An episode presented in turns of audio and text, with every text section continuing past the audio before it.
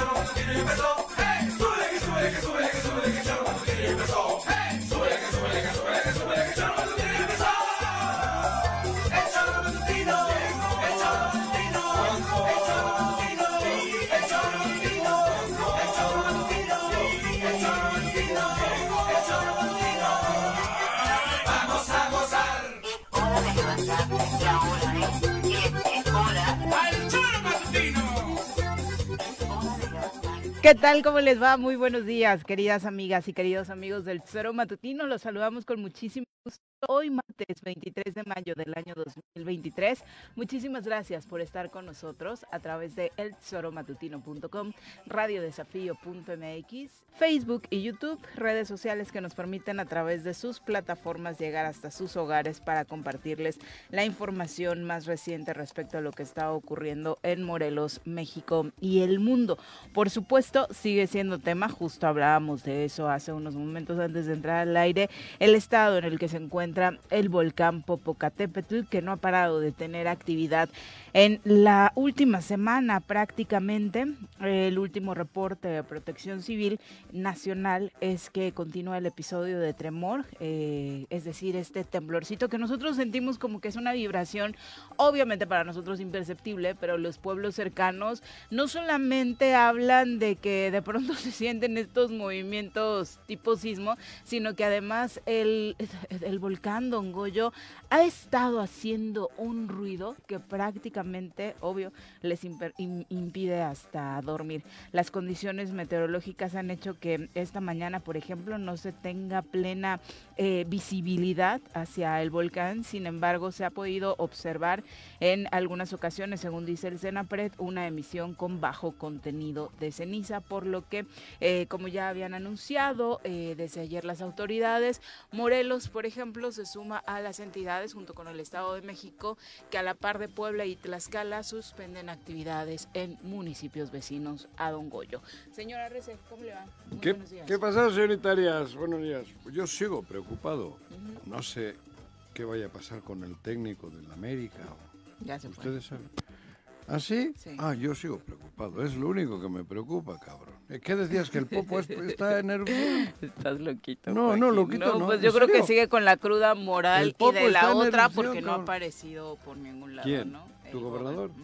Le pegó pues, duro. ¿Te, ha preocupado quién sustituye al técnico? Altano. Sí, hombre, esto es una cosa complicada. O sea, yo, yo también, vamos, comparto su inquietud. ¿Qué chingado tiene que ver el Popo si explota o no explota? No, no, no. El, el, problema real es el América. A ver dónde, quién va a dirigir el América, güey. Digo yo, cabrón. Porque no jodas, es complicadísimo, ¿no? Es complicado. Tener el es popo triste a punto de y hasta vergonzoso. Por todos lados no pasa nada. Que ayer no haya estado presente en ninguna actividad, obviamente que eso ya nos tiene acostumbrados, pero en esta eh, rueda de prensa que se da sobre la ¿No les dará pena a sus ayudantes, porque son ayudantes, no son ni colaboradores, a sus ayudantes? Yo creo que ya ni eso, ¿no? Pues lo que hemos dicho aquí no les dará pena, ocasiones. no dirán qué vergüenza. Nadie da les cuestiona. A ti te da una- vergüenza cuando sabes que alguien te va a cuestionar. No, ¿Quién le cuestiona aquí? Ah, el pueblo no les cuestiona, dices. El Absolutamente nadie. Ah, bueno. Nadie. Eso. ¿no? Ya dimos por hecho que no está y no está. Y no está, y Eh, no pasa nada. Y bueno, ya sabemos Pero además que- es lo mismo que esté o no esté, ¿eh? El resultado sería el mismo, pero por lo menos si cobra, que aparezca. Porque en- sus decisiones y las, las de el burro que tiene allí un vecino mío en Tres Marías son las mismas.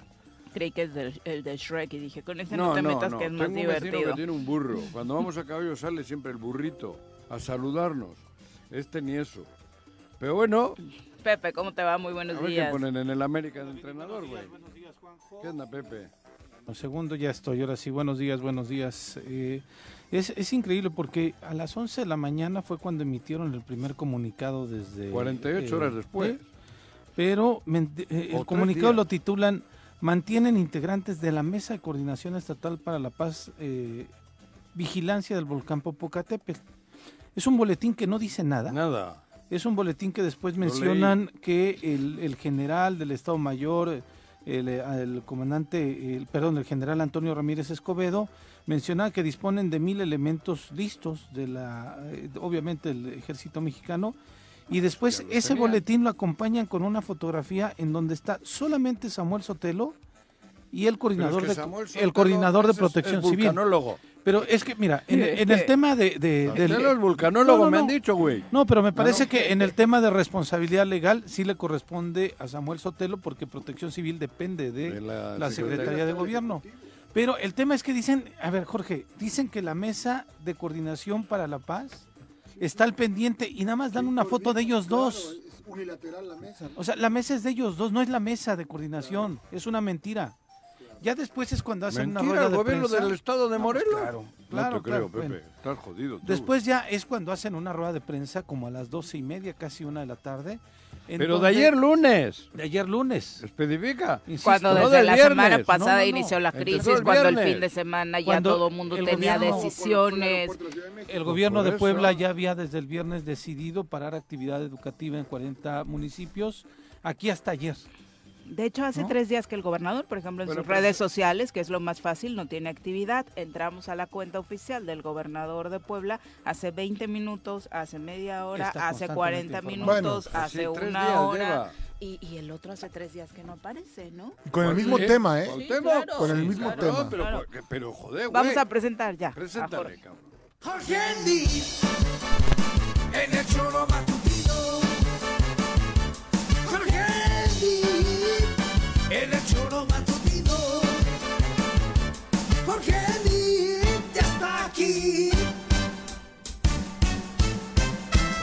choro matutino.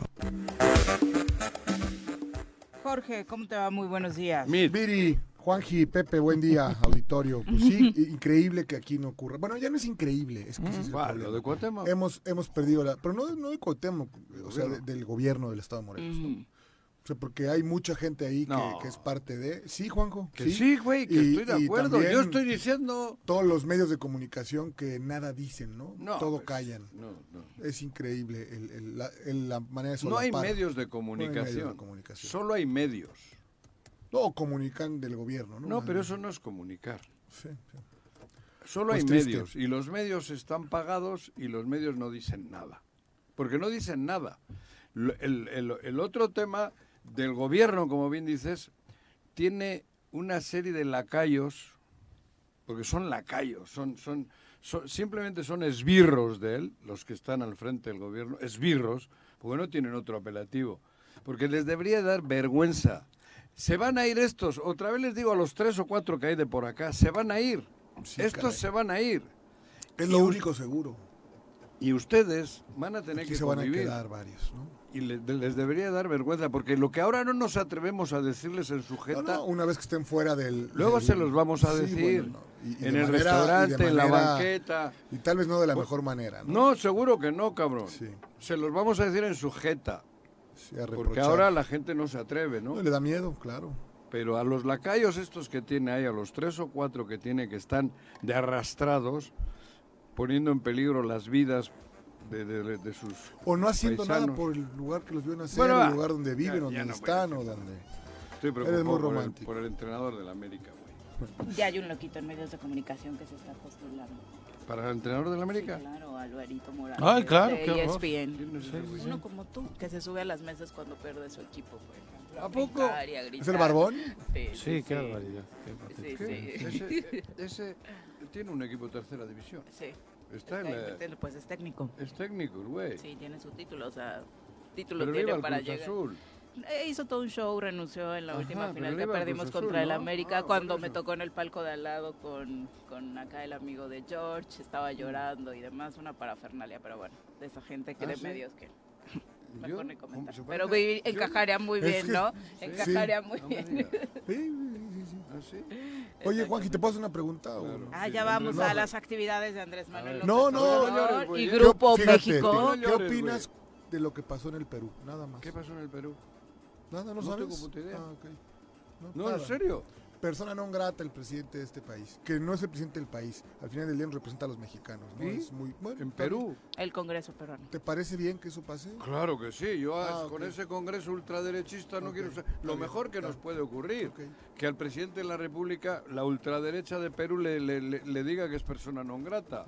Eso i- significa que tenemos un gran presidente. Para mí sí. ¿Me has preguntado? No, Te he bien, está bien, contestado.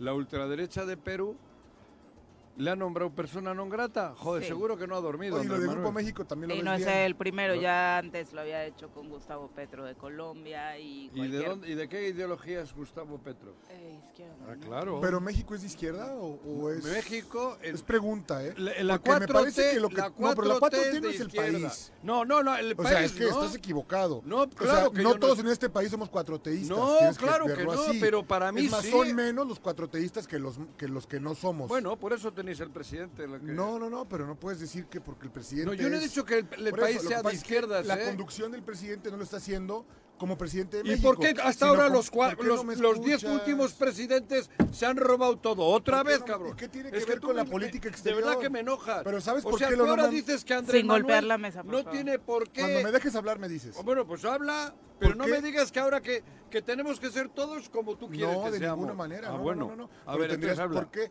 ¿Cu- ¿Hace cuánto no tenía México un problema con, con un país? ¿Y sabes por qué es el problema? Por meterse en lo que no le incumbe. ¿Hace cuánto que no teníamos problemas Sí, con sí, ningún país? Sí, claro, te pregunto. ¿De qué tipo? De este tipo, donde un donde se le declara non grata, Ah. no por la forma de pensar, sino por meterse en problemas que no- en cosas que no le incumben.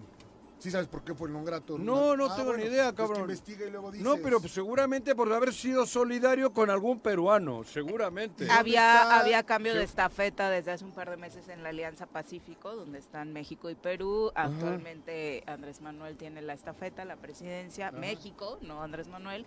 Y tras darse el golpe de Estado, decide México eh, no ¿Qué es un golpe de entregarle eh, esta presidencia de la Alianza Pacífico. Y Pero ahí Pero es se un rollo de los peruanos, ¿no? Pues eso es a lo que yo voy. muchas- No, no, no, no. sí, por no, supuesto no, que sí, ver, a que ver, a ver, a ver. lo que pasa en Perú, bueno, ¿dónde ¿Y lo está que la pasa en de Venezuela de quién es? Escúchame, De los no- venezolanos. del ¿Y no lo que pasa en. Cuba?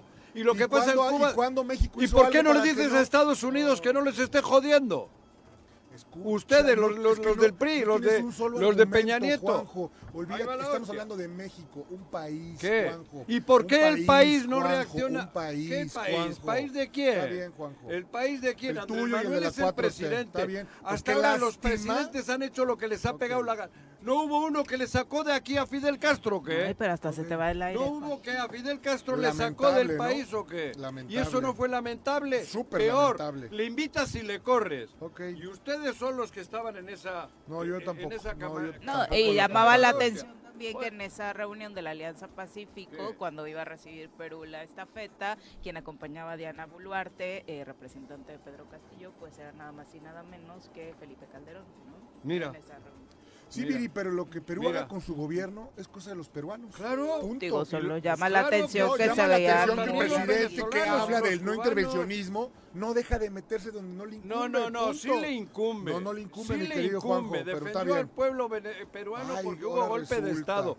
Lo mismo que la ultraderecha mundial está metida hasta el queque en Cuba. Pero, pero entonces, Juanjo, nos vamos a meter ya en todos esos asuntos. O sea, No, ya no, vamos, México va a tomar partido cada Siempre vez que haya un golpe de Estado. Está tomando partido. Siempre lo ha. No, tomado no, no, no lo ha tomado siempre ha estado con No. los fascistas.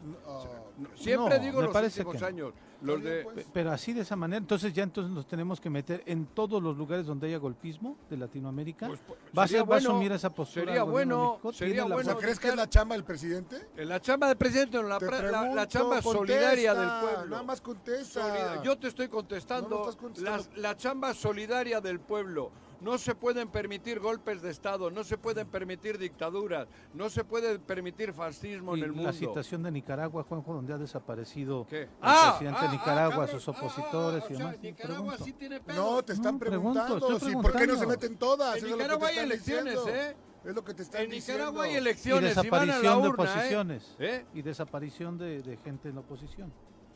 los encarcelan y demás. Sí, pero hay elecciones. Sí, y solo decir que en el caso del Perú y de la Alianza Pacífico no fue el único país que tomó esta postura. De hecho, Colombia ni siquiera se presenta y otros países que obviamente no es una determinación que tome solo México decir no te entrego la estafeta de la Alianza Pacífico. Ah, obviamente fue consenso de varios de los ¿sí? integrantes. Ah, Colombia mira, ni no siquiera Colombia ni siquiera bueno. llega a esta a esta reunión. ¿no? Ah, no ha sido, no solo es No ha sido Andrés solo Manuel. México. Ah, mira, creí que solo había sido Andrés Manuel.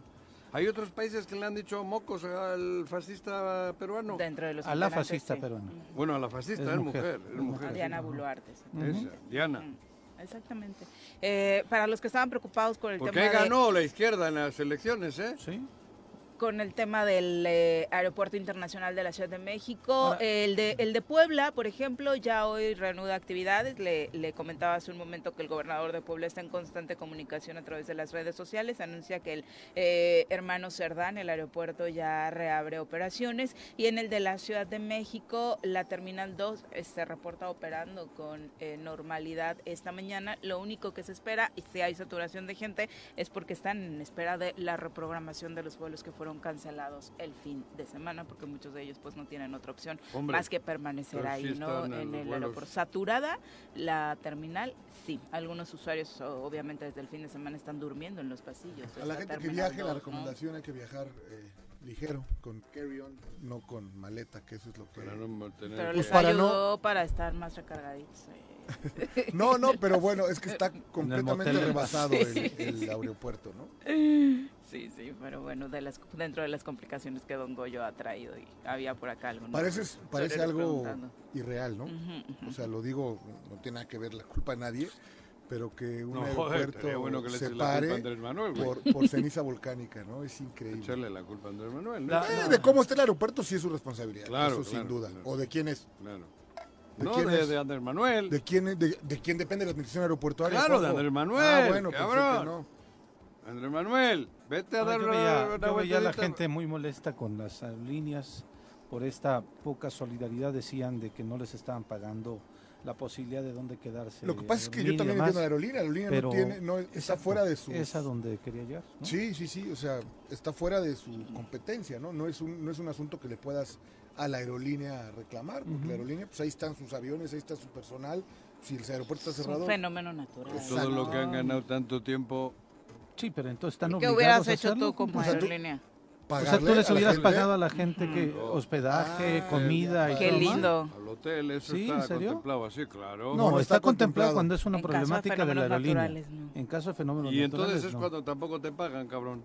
También pero- te dejan ahí horas en el aeropuerto diciendo demorado, demorado, demorado. No te dicen cancelado. Ahí te dejan horas y horas en el No, aeropuerto. pero es por horas, Juanjo. Después de tanto tiempo ya aplica algo. ¿eh? Tienen un chingo de lana que les metan al hotel, hombre, a dormir a la gente, hombre.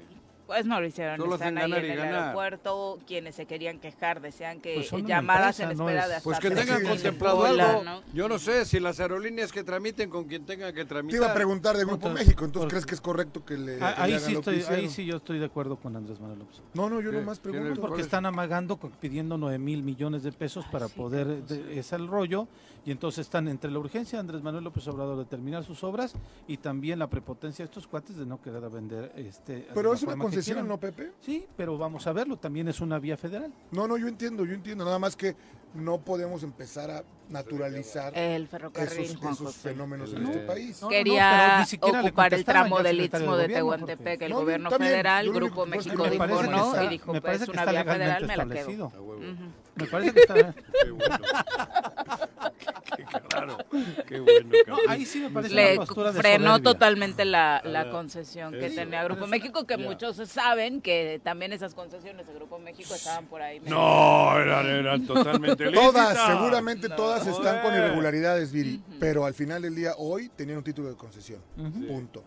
O sea, ¿Ya? como que hay dos cosas que no hay que perder de vista. Claro. Puede ser un abuso por parte del concesionario, pero al final del día la concesión la tiene él. Si le costó un peso o dos, si corrup- con corrupción o no, pues él, es como cuando pasó la basura aquí en Cuernavaca, ¿no? ¿Qué pasó? Había una concesión punto, pues la si no concesión cumplía. estaba, pero es que sí cumplía, Y si Juanjo. por encima de no esa podemos, concesión ok, está bien, es que país. está bien, Juanjo. No, está bien, cabrón. Está bien, está ¿A mí qué? Es que me- yo no sabía de esto de la No, concesión. fue un caso muy Es que no sonado. puede o sea, no para la. Sí, oposición, para la oposición, América, esta noticia es como, ahora sí, ya somos Venezuela. Sí, claro. ¿no? Ah, Sí, sí, para la sí, oposición es claro. decir que empezamos ya a lastimar los intereses de la iniciativa privada, Ah, sí. lo cual no me parece adecuado. Bueno, se para para de la México. mesa para comprar Citibanamex, ¿no?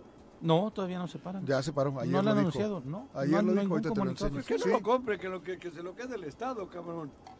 Mira, hazme el favor, Juanjo, ¿cómo dices cosas? Pues, Yo- en el tema de la vía del ferrocarril, pues ya si City, recupero ¿qué? ese... Si Citibank lo compra el gobierno del Estado Pero no país, tiene cabrón. posibilidades de comprar. Bueno, ya lo vendieron, ¿eh?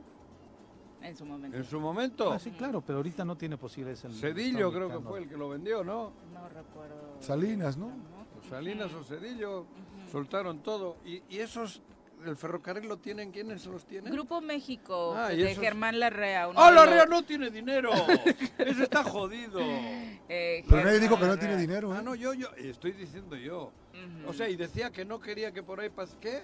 Que la concesión del istmo, del tramo del ferrocarril del istmo de Tehuantepec, obviamente le corresponde a Grupo México como prácticamente todo tenía lo que está eh, sus- eh, Concesionada. todo lo que tiene eh, ferrocarriles eh, de México, pero eh, pues el gobierno federal iba a ocupar ese tramo, le dijo ¿Para usar vamos para a usarlo ¿Para el tren eh, Maya eh, para varios tramos Ah, que se pretenden ah, hacer ¿Y en qué esa le decía? zona. No, que es mío. No, que se tenían que pagar 9.500 millones ¡Ah! de pesos por La el REA uso. quería. Esto lo dijo ayer el presidente Andrés Manuel López Obrador, dijo que obviamente cuando escuchó la cifra les dijo así no se puede, no es un precio justo, esto es un abuso y, Y- decidió quitarles la concesión. Mira.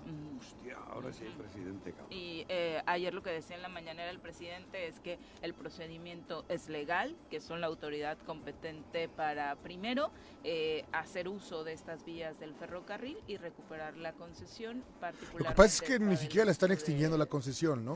Ese es el ¿no? problema, ni siquiera lo hacen bien. O sea, si van a tomar la determinación, que lo hagan, pero no lo están haciendo. Lo que dijo ayer el una presidente ocupación es que temporal. utilizar la palabra expropiación, que empezaron a utilizar muchos, no era correcto. Se trata de recuperar una concesión que es de la nación. Sí, pero para recuperarla hay que extinguirla. Y está, es correcto, lo que pasa es que no lo hacen tampoco. O sea, solamente le dicen que va a haber una ocupación temporal de las vías, ¿no? Ah, un ratito, Pues, ok, sí, así todo. un ratito. 20, 30 años. Ahora, el comunicado de Grupo México dice que van a seguir dialogando para encontrar una solución legal viable. ¿eh? No están diciendo, Claro, si uy, tontos este, el nosotros, gobierno... que es la No, ¿qué puedes hacer si ya te la, llegó la Marina y te quita? Pero, Pues, pero, no, pero pues, si, si- si tú levantaste el diálogo con el gobierno del Estado, ¿no le contestaban al secretario de gobierno? No lo sé. Pues, no, pues yo sí lo sé. Y así Porque lo lo han dice el expresado. presidente. No, lo le al presidente. hay Pues, varios sí, medios de bien. comunicación que lo expresaron así. Yo no le creo al presidente. Varios economistas lo han expresado así, querido. Jorge, No, y no encontraste el si comunicado Ah, en donde dices que lo se retiraron. Aquí estoy yo Grupo México. de Por- Banamex. Por eso también. No hay ningún comunicado de Grupo México que diga que se han retirado de la compra de Banamex. Ahorita Ningún lo- comunicado. Estoy en la cuenta oficial de Grupo México. ¿Está bien? Amén. Un columnista del financiero dijo haber hablado con Germán Larrea, presidente de Grupo México y de Ferrosur, y que le habría dicho, no está el audio, no hay una nota al respecto. Mm. El solo periodista dice que ya ha tenido algunos, algunas pifias en otras notas. Él fue el que publicó que se desistía de comprar Siribanamex. Es lo mismo. Ahí No voy a pagar por algo Eso, que mañana me pueden está quitar. diciendo que no es un, cierto. es un periodista, o Que sea, dice que no hay audio. que, insisto, ha cometido pifias importantes Está en como- algún otro tipo de, Eh, como- de noticias. como Yo nada espero un comunicado oficial de. Grupo México para creer eso que se retiraron. Hasta ayer en la noche escuchaba un economista en un noticiero nacional que decían que siguen manteniendo esta posibilidad de poder comprar este Citibanamex. Pues La REA. a ver qué pasa. El grupo este de la REA. Grupo México. Y que el presidente Es dijo que le daba gusto. ¿eh? REA, ¿eh? ¿Qué? Sí, Es vasco. seguro, el apellido al menos. El apellido, sí, seguro. De origen Ah, ya, vasco. Por eso ya, ya se me hacía raro que no dijeras nada. No, es la REA, ese es apellido vasco, güey. Oye, ¿qué quieres que te diga? No, está bien. Bueno, también hay ojeis allí. Son las 7.24. ¿Les parece si nos vamos a una pausa? Y regresamos con Ándale. Sí, para de una vez eh, seguir analizando otra, otra información. Regresamos. Bueno, bueno, Bueno.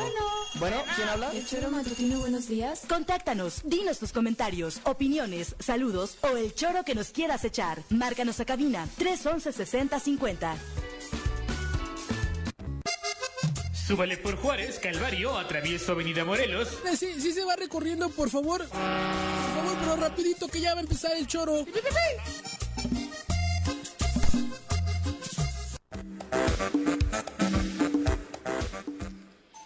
7 con 29 de la mañana, muchas gracias por continuar con nosotros. Obviamente estamos en espera de sus comentarios para nutrir, refrescar y por supuesto compartir las opiniones que ustedes nos hacen llegar a través de las redes sociales, como el Barto a través de Twitter, dice buenos días. El problema es que las aerolíneas siguen vendiendo boletos para hoy y así se hace aún más larga la espera por el retraso de los que ya están de por sí en el aeropuerto. Esas venden siempre. Ese es el problema, que no dejan de vender y que no tienen Claro. un programa de prevención Y para vale- que les vale el pasajero. en el aeropuerto Pagas por ¿no? adelantado, porque el servicio Cuando lo sabes pagas que ya por está adelantado. en eso sí tiene toda la razón, ¿no? Claro. ¿Por qué no te cobran después? No te bajes del avión si no pagas. Pero cuando ya estés en el destino, cabrón, estos te cobran por adelantado.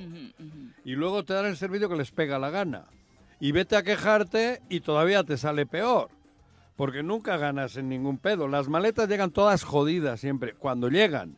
¿Y, y de quién es culpa? Pues de las aerolíneas. ¿Por qué? Porque tienen que tener probablemente más capacitado el personal, más personal, pagarles mejor, como todo. Pero como todo es ganar, ganar, ganar. ah, Y que en ese Ah, sí, sentido también es responsabilidad No, de las por lo menos, o sea, hablas, hablas sin conocimiento de causa. Estoy Ay, seguro. Sí, sí. No, yo hablo como Tú tienes- pasajero. o sea, No, la- como no, bueno, pasajero. No, lo que estás diciendo, pero lo que estás diciendo que no les pagan lo suficiente y esto A la gente de, de, de Estás equivocado. Es de- son, o sea, por ejemplo, Aeroméxico Bueno, igual estoy es de las compañías que mejor le pagan a sus empleados. Está bien, Punto. está bien. O sea, yo creo que Pero es a los tema que pilotos. tiene que ver con la... No, a, los de todos, abajo. a todos, ¿Ah, a todos, sí? Juanjo, sí. Pregúntales. Pues pregúntales, te No, estoy diciendo. Bueno, pero yo a lo que voy, eh, bueno, probablemente Aeroméxico, pero Aeroméxico es el 10%. no, no, y tampoco quiere decir con eso que lo hagan bien, ¿eh? La- el- las maletas en Aeroméxico llegan todo jodidas también. Sí, pero jodidas. yo te diría otra cosa. Y, y ¿dónde está la autoridad que los regula?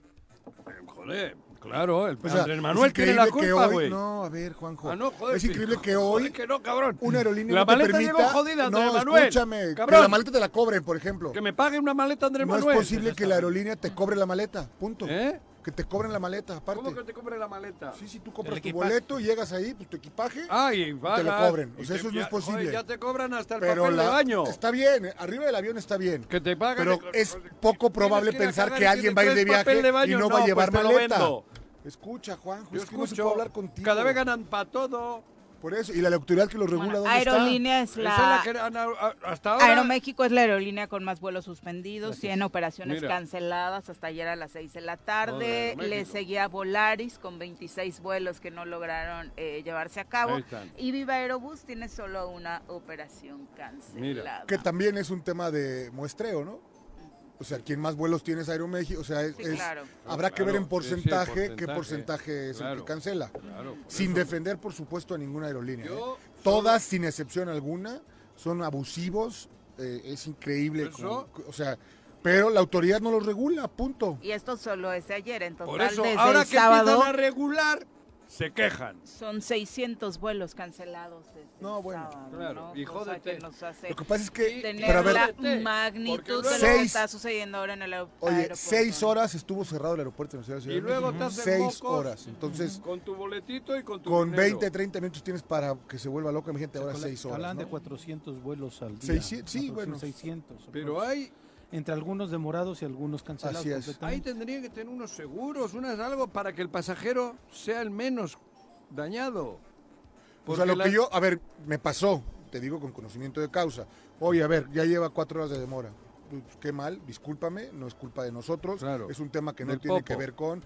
eh, puedes irte a tu casa y no volar y el, el- la tarifa que compraste, sin importar el tipo de tarifa que sea, si fue la más barata, la Ah. más, te la reprogramamos para el día que tú quieras. Claro. O sea, digo, Sí. de alguna manera, y si te- algo y si- hicieron. Y si, te casas, bueno, no sé, le Juan, si dices te- al cura no, y a la ¿qué haces? novia Bueno, creo que ante la situación a la gente lo que le importaba era no perder No, eh, lo claro. invertido, Juan José. En ese caso sí. Ahora con lo del popo. Pero yo no estoy hablando por lo del popo. Pero Ah, nosotros, nosotros sí, que estamos hablando de nosotros los eres popos. de Popo. No, yo estoy hablando De la responsabilidad. Por si cae un meteorito. Para ahora responderle también a la gente. No, pero es que ahora responderles En por lo del Ni popo. ahora ni nunca responden. Ni ahora Es ni que eres nunca. de lo sí, peor. ¿Por qué no? ¿Por sí. qué no, tratas no, de no. plantear algo No, yo te digo cómo es. Las aerolíneas ganan y ganan Sí, y pues ganan. son y unas empresas, para eso haces Y el una empresa. pasajero es, es como ganado. Pero para eso haces una empresa, Juanjo. Y No, si- sí, y el eh, pasajero eh, por eso cuidado. tiene opciones. La empresa la haces para ganar, Sí, obvio. y- y el- pero no para joder al Ah, no, cliente. y el pasajero tiene opciones para determinar y tomar una línea en u todas otra. te la dejan caer. Yo no creo que yo creo que ¿Cómo por eso no? algunos eligen algunas aerolíneas. Yo he viajado mucho. En Eso sí, todas. Un día dices, ay, voy por Volaris, retraso. Voy por Aeroméxico, retraso y más. Y la maleta no te llega, puta. Allí estás como güey en la cadenita, esperando a ver si aparece tu maleta. La mía es verde. Y la verde no llega nunca. Vas ¿Pero allí. ¿Es un asunto de México? Digo, ustedes que Ah, bueno, yo- viajan más. No, no, no, aerolíneas Es O sea, todo porque el termómetro de pronto es ese. ¿no? La verdad es que el usuario no quiere a las aerolíneas. No, no Porque tiene en buenas experiencias con las aerolíneas. No, Músico pagado, ¿cómo es? toca mal son. Es que las aerolíneas te cobran por adelantado. Ese es el verdadero tu problema. Cabrón. Bueno, pero es que si no, ¿cómo haces la planeación, mi querido Ah, Juanjo? joder, en el avión, que te cobren cuando ya No, estás. Juanjo. Ah, no. Ah, No, bueno, es que lo que- lo que y luego lo- te dan el servicio que les pega la gana. Lo que planteas es avión. completamente Ya, yo sé, llano yo de soy- tu Juanji se enoja porque ya no le invitan sándwichito. ¿Quién es sándwich? No te invitan a nada. Ya ves. Sí. Pero, pero es que, a ver, ojo, Cabrón. ojo, Sabía hay líneas, hay de líneas normales y líneas de bajo costo. Oiga, señorita, tú sabes a lo que, lo que ¿ya hace contratas. papel? No, pues le vendo. ¿Cuánto? Pero tú sabes lo que mucho, contratas, pues le ¿en qué líneas viajas. Juanjo? Son líneas de viaje bajo hombre. costo, pues eso es lo que ocurre, Unos punto. descarados, hombre. Que pagues más, dice. ¿Pagar más qué? Pero hasta, Son el, líneas de hasta bajo el costo. presidente No, todas. En ninguna te dan nada, hombre. no. En- Te, te sacan todos la- el catálogo a ver si les compras. No es cierto, en Aeroméxico no es así. ¿En cuál? En Aeroméxico no es así. En Aeroméxico dan hasta traguito. Sí, claro. Traguito. ¿Traguito dónde? Claro, En los vuelos locales, Eh, puro ahorita chile. me tocó una Puro pareja que venía con los No, dos. Oiga, un tequilita, sí, señora, claro. Sí. Bueno, está Pagas. bien, no. A mí me ha tocado a Cancún y a los vuelos No pagas. no, no No pagas, Juanjo, no digas nada. ¿Cómo mentiras. no? Ya baja- acabo de viajar, hombre. Pues yo ayer. ¿En cuánto te dejaron el traguito, No Juanji? compro. ¿No? No. ¿qué va a ¿Por caro? No, ¿qué voy a comprar, hombre? Joder, cabrón, le- les pagas todo y tal. Te digo, Bueno, tienes ganas de ir al baño y le dices, ¿a qué? ¿Ya trae papel? Te dice la ¿a azafata. dónde que tú te llevas el rollo completo? A 20 el metro, te venden por metros el papel Chacho de baño. Matar, también, un cabrón. abrazo. Profe Arnaldo Pozas también, saludos. José Luis Martínez dice, bendecido martes para todos. Claro. Soreros, eh, un abrazo especial para Juanjo, mi candidato a la presidencia municipal de Cuernavaca. Siento que a veces, Juanjo, con esa ¿Quién es? preocupación, ¿De eh, qué? su promotor número uno, con esa preocupación que dices tener por el América, me vas a salir americanista de closet. Estoy jodido, dice. la verdad. sí. No. Llevo tres días muy mal. Creo que sí soy. Dice, y en este martes, en este martes del defensor de la corrupción, creo que hay que, lo único que hay que reconocerle es su lealtad al PRI, pase lo que pase. Ándale. Sí, ¿no? O sea, eso no, Vas- está, va- va no ha estado nunca en duda. Vicky Jarquín, ¿Qué? un abrazo. No, no ¿Qué? nunca en duda que Su lealtad su lealtad. no. anduvo en el pez. No. Oh, cabrón. Ay, Juanjo. Anduvo en el pez, que yo lo vi. Eh, dice Vicky Jarquín, eh, creo que dentro de lo que comentan de los protocolos que las autoridades locales están emitiendo, el Ayuntamiento de Cuernavaca, por ejemplo, yo sí vi un comunicado de usar cubrebocas ante la caída de ceniza, probable caída de ceniza, y hablando de los problemas respiratorios que esto podría causar. Creo que ellos sí están haciendo algo, dice, dice Vicky. Bueno, dentro de lo que le corresponde en el ámbito municipal. ¿no? Y que sí, porque a nosotros nos va a llegar la ceniza, no nos va a llegar la lava, no estamos en la Si pega el de madrazo riesgo. grande, igual se pero- llegan las piedras. ¿eh? Hablan de 15 a 22 Mm, sí, kilómetros ¿Ah, sí? inmediatos al Sí, cráter. No llega hasta solamente. aquí no, no, no, madrazo no, de no. piedra. Ah, no. No, porque Nunca- además no, no nunca ha sido así. Ah, no. un La problema. más No, no, la sí. lava ya sé que no. Hablo en el madrazo inicial. No, no, no. Hablan ¿No? de 15 a Nunca ha 22 sido un kilómetros. No. Pero sí la situación de la ceniza podría llegar hasta Joder. Oscurecernos y además llevarnos un sí. tema de salud delicado. Por eso es importante. habido- No, lo de ayer No, en no, Santiago Chalicintla, ¿Qué las imágenes son los techos, Todo de ellos blanco. de lámina blancos. Hasta ¿no? pueden ocasionar Sí, de la caída de la los lámina, techos, ¿no? ¿sí? Que sabemos que son poblaciones Donde está la eh, chulada hay escasos es recursos, La, la mayor parte, de- son cinco rutas de evacuación las que tenemos en Morelos y la mayor parte de las rutas de evacuación llegan a Cuautla. Cuautla no ha emitido un solo comunicado para saber cuáles son los albergues, en dónde están, ni Y no absolutamente digas nada, nada. que no te damos el aguinaldo, güey. Ah, no, sí, exactamente. No te quejes, güey, que no te, no pagamos el impresión, es que aguinaldo. me parece que es una barbaridad y son además de este grupo que está con el gobernador de manera firme. Insisto, yo lo que decían ayer era el de protección civil. Me parece increíble que lo diga él, Víctor Mercado, el bueno, decía. Ah, no, él es el malo este. El feo, el malo. El feo es el otro. El feo Decía ayer en la rueda de prensa que las eh, rutas de evacuación estaban en óptimas condiciones y solamente Menos se el le tenían 10%, ¿no? en el- Sí. se le tenían que reparar el Algún 10 o el bachecito, 15%. algún bachecito por pero, pero vemos las imágenes de otros medios de comunicación y son verdaderamente un absurdo y una grosería lo que están Víctor Mercado, el candidato, tiene un pedo. Víctor Que- Mercado ni que siquiera tiene se un güey que se llama como él que está, que está haciendo y muy le está dando en la Sí, madre. exactamente. Sí, a su que apellido y a su- Bueno, si ya no lo tenía muy, muy, muy bien, este, el, el, el hom- No, homónimo, Homónimo. el homónimo, le está poniendo una chinga. Yo le obligaba a cambiar o el nombre o el apellido, güey. Lalo Castillo, No, Que citen el segundo apellido, ¿no? Exacto, desde Coautla, un abrazo Lalo, gracias por escucharnos. El profe Arnaldo Saludos, Pozas Lalo. dice, me parece que ya está saladito el gobierno, fue al, eh, fue al Coruco, No, se fue el equipo, fue al Azteca, no han logrado un título. Nah, Eh, pues no, él sí. dice traer un- buena suerte a sus equipos, Sí, no, no sé a sí. cuáles, pero bueno, ahí está. Y dice que sí, es de envidia como ver eh, que los estados circunvecinos están preparándose con sus rutas de evacuación y otros protocolos y aquí no pasa absolutamente nada. Pues es justo lo que comentábamos, profe. Héctor Tlatenchi, un abrazo, él nos escucha en, en las instalaciones de la Universidad La Salle, gracias por Pero acompañarnos. fíjate, perdón que interrumpa, fíjate cómo tenemos la desgracia, porque este güey mete en una controversia para parar un dinero que el 90, el, no, el 70% del dinero iba encaminado a arreglar esas rutas. Así es. Él festeja que gana la control, bueno, que paran, porque no la ganó, la para- paralizan ese dinero, ese recurso para arreglar en- Vías de en- comunicación. vías de comunicación que están en el entorno de las vías estas, de cómo se de llaman, esa zona escape o de... de evacuación. Fíjate, ¿cómo es? Hasta el Popo le mentó la madre, porque yo para mí es- eso es una mentada de madre el Popo. Tú estás celebrando que han parado esas obras y toma, güey. Te demuestro que esas son las obras que hay que hacer, que hay que arreglar las, las, las rutas de evacuación para que la gente, Que que los tenerlas morelenses en que viven de este lado del. Popo puedan salir eh, cuando eh, semáforo rojo, fase 1, hay que salir en chinga. Imagínate, si tienes que salir a 5 por hora porque en las carreteras las tienes hechas una porquería. Héctor Traltenchi, un abrazo, dice, ah bueno, ya le vamos mandando saludos. Raúl Arredondo dice, hay algo que se llama soberanía. Creo que a AMLO se le olvidó. ¿Qué? Se está metiendo donde no debe y haciendo las cosas Mentira. mal, tal y como las hace aquí para proteger Eso, a Cuauhtémoc hablando del Blanco. tema de Perú, ¿no?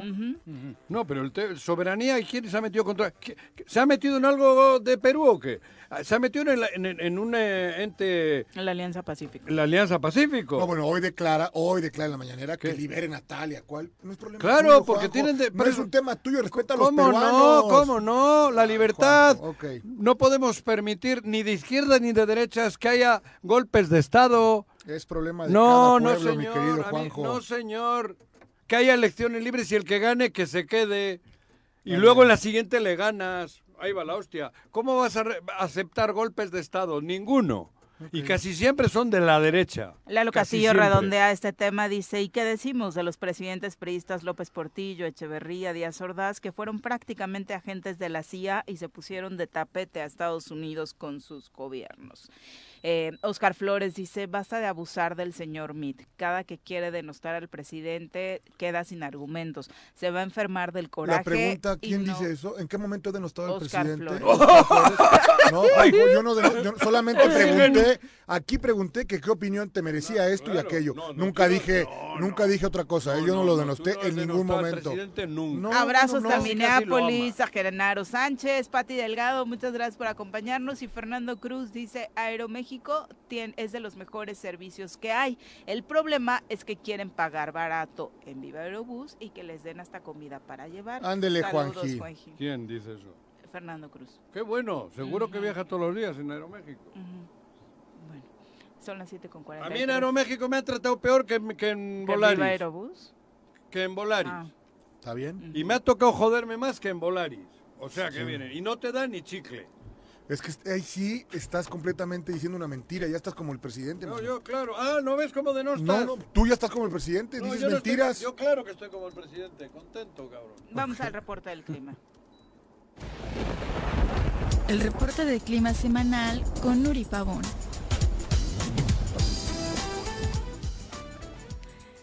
¿Cómo te va, Nuri? Muy buenos días. Hola Viridiana, muy buenos días, un gusto saludarte, también un saludo a tus compañeros y por supuesto al auditorio deseándoles ya un excelente martes. Oye, eh, cuéntanos cómo va a andar el clima esta semana. Aquí, señora Reza, nos tiene muertos de calor. Oye, yo también. Sí, nos tienen en una cabina encerrados, sin aire acondicionado. Por, ahí, por allá afuera, ¿cómo andamos, Nuri?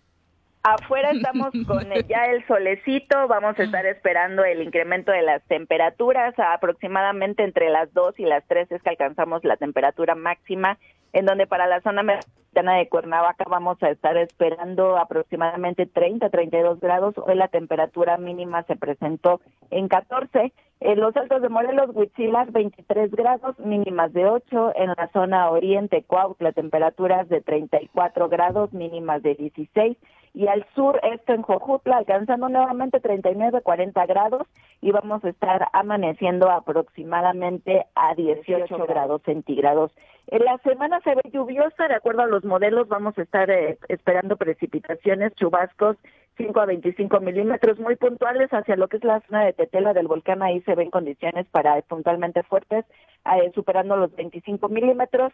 Eh, nuevamente acompañadas de tormenta eléctrica y hoy se ve un incremento de viento para lo que es este, rachas de 25 a 30 kilómetros por hora se va a estar esperando con dirección del norte y la semana eh, vamos a estar esperando condiciones muy similares con respecto a las precipitaciones. Se ven chubascos de 5 a 25, eh, ya el viento se ve en menor intensidad de 10 a 15 kilómetros por hora y las temperaturas se ven muy similares a lo que hemos estado presentando eh, desde el fin de semana hoy y lo que sería este ligero incremento que vamos a estar teniendo, alcanzando nuevamente los 40 grados al- a la zona sur de la entidad.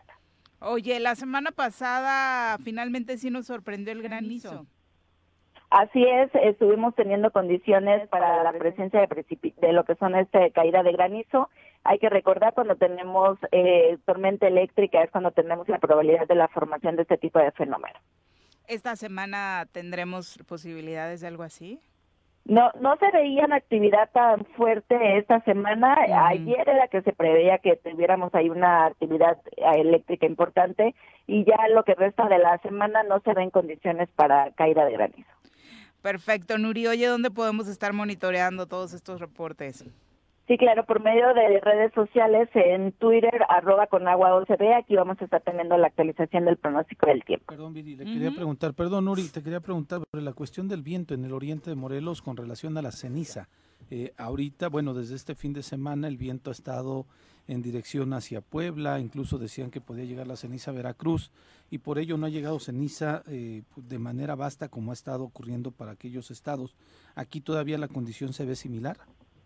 Así es, todavía esta semana vamos a estar esperando condiciones muy similares, eh, todo lo que es eh, la caída de ceniza por el- la dirección del viento eh, se está pronosticando hacia lo que es Puebla y de hecho también como mencionas hacia el estado de Veracruz. Eh, también se mencionaba a partir de lo que es junio, julio, eh, ya se esperaría, este, a julio principalmente ya se esperaría más hacia nuestro lado porque ya tendríamos la presencia de los vientos alisios, que es eh, un fenómeno que se presenta en el verano y que es lo que nos ocasiona lluvias. Este tipo de fenómenos de los vientos de alisio es que es también llamados vientos del este y ya entonces se estaría cambiando la dirección hacia lo que es el estado de Morelos, el estado de México. Perfecto, gracias. Nuri. Muchas gracias. Un gusto saludarlos. Abrazo, hasta Gracias. luego. Hasta luego. Son las 7 con 47. Vamos a pausa, regresamos con más.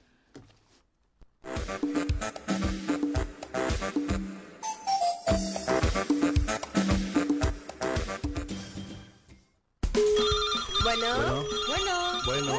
Bueno, ¿quién habla? El choro matutino, buenos días. Contáctanos, dinos tus comentarios, opiniones, saludos o el choro que nos quieras echar. Márcanos a cabina 311 6050. Súbale por Juárez, Calvario, atravieso Avenida Morelos. Eh, sí, sí se va recorriendo, por favor. Por favor, pero rapidito que ya va a empezar el choro.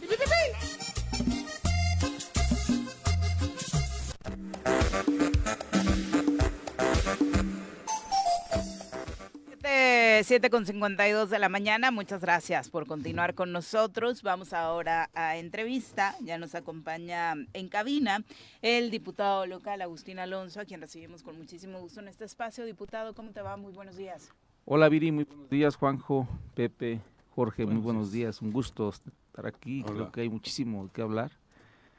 Eh, son muchísimos temas, espero ser concreto y que la gente que nos escucha nos entienda porque es importante informar, más ahora que, la prensa siempre, bueno, no siempre, ahora la prensa más que nunca creo está más que vendida y, hace de la noticia un chisme y hace desvirtúa la verdad de las cosas y el no informar a la gente creo bien eh, genera lo que hoy estamos padeciendo, ¿no? que la verdad se oculte y que muchas cosas que deberían de alertarnos, preocuparnos, a lo mejor hasta levantarnos, una- temas de protesta, pues estén pasivadas, pero cada vez creo que son menos las personas y cada vez es más el descubierto en lo que estamos pasando. Yo como responsable de la Comisión de Hacienda pasan por mí muchísimas cosas, veo muchas cosas, pero no solamente eso, también como ciudadano, ¿no? Y Claro. como expresidente y como oriundo y de este estado de Morelos. Desde la semana pasada teníamos ganas de platicar contigo tras conocer esta determinación de la Suprema Corte de Justicia de la Nación sobre las determinaciones que el Congreso tomó para apoyar a los municipios, particularmente en esto que comentábamos hoy está siendo más relevante que nunca, que es eh, las vías de comunicación, mejorarlas en Morelos, porque hace rato que en muchas de ellas no sucede. Primero que nada, ser claros en lo que la Corte define, en la supervisión provisional y parcial que hace al paquete presupuestal o a lo este, controvertido por parte del Poder Ejecutivo hacia el Legislativo en lo que aprobamos el- en, en octubre pasado.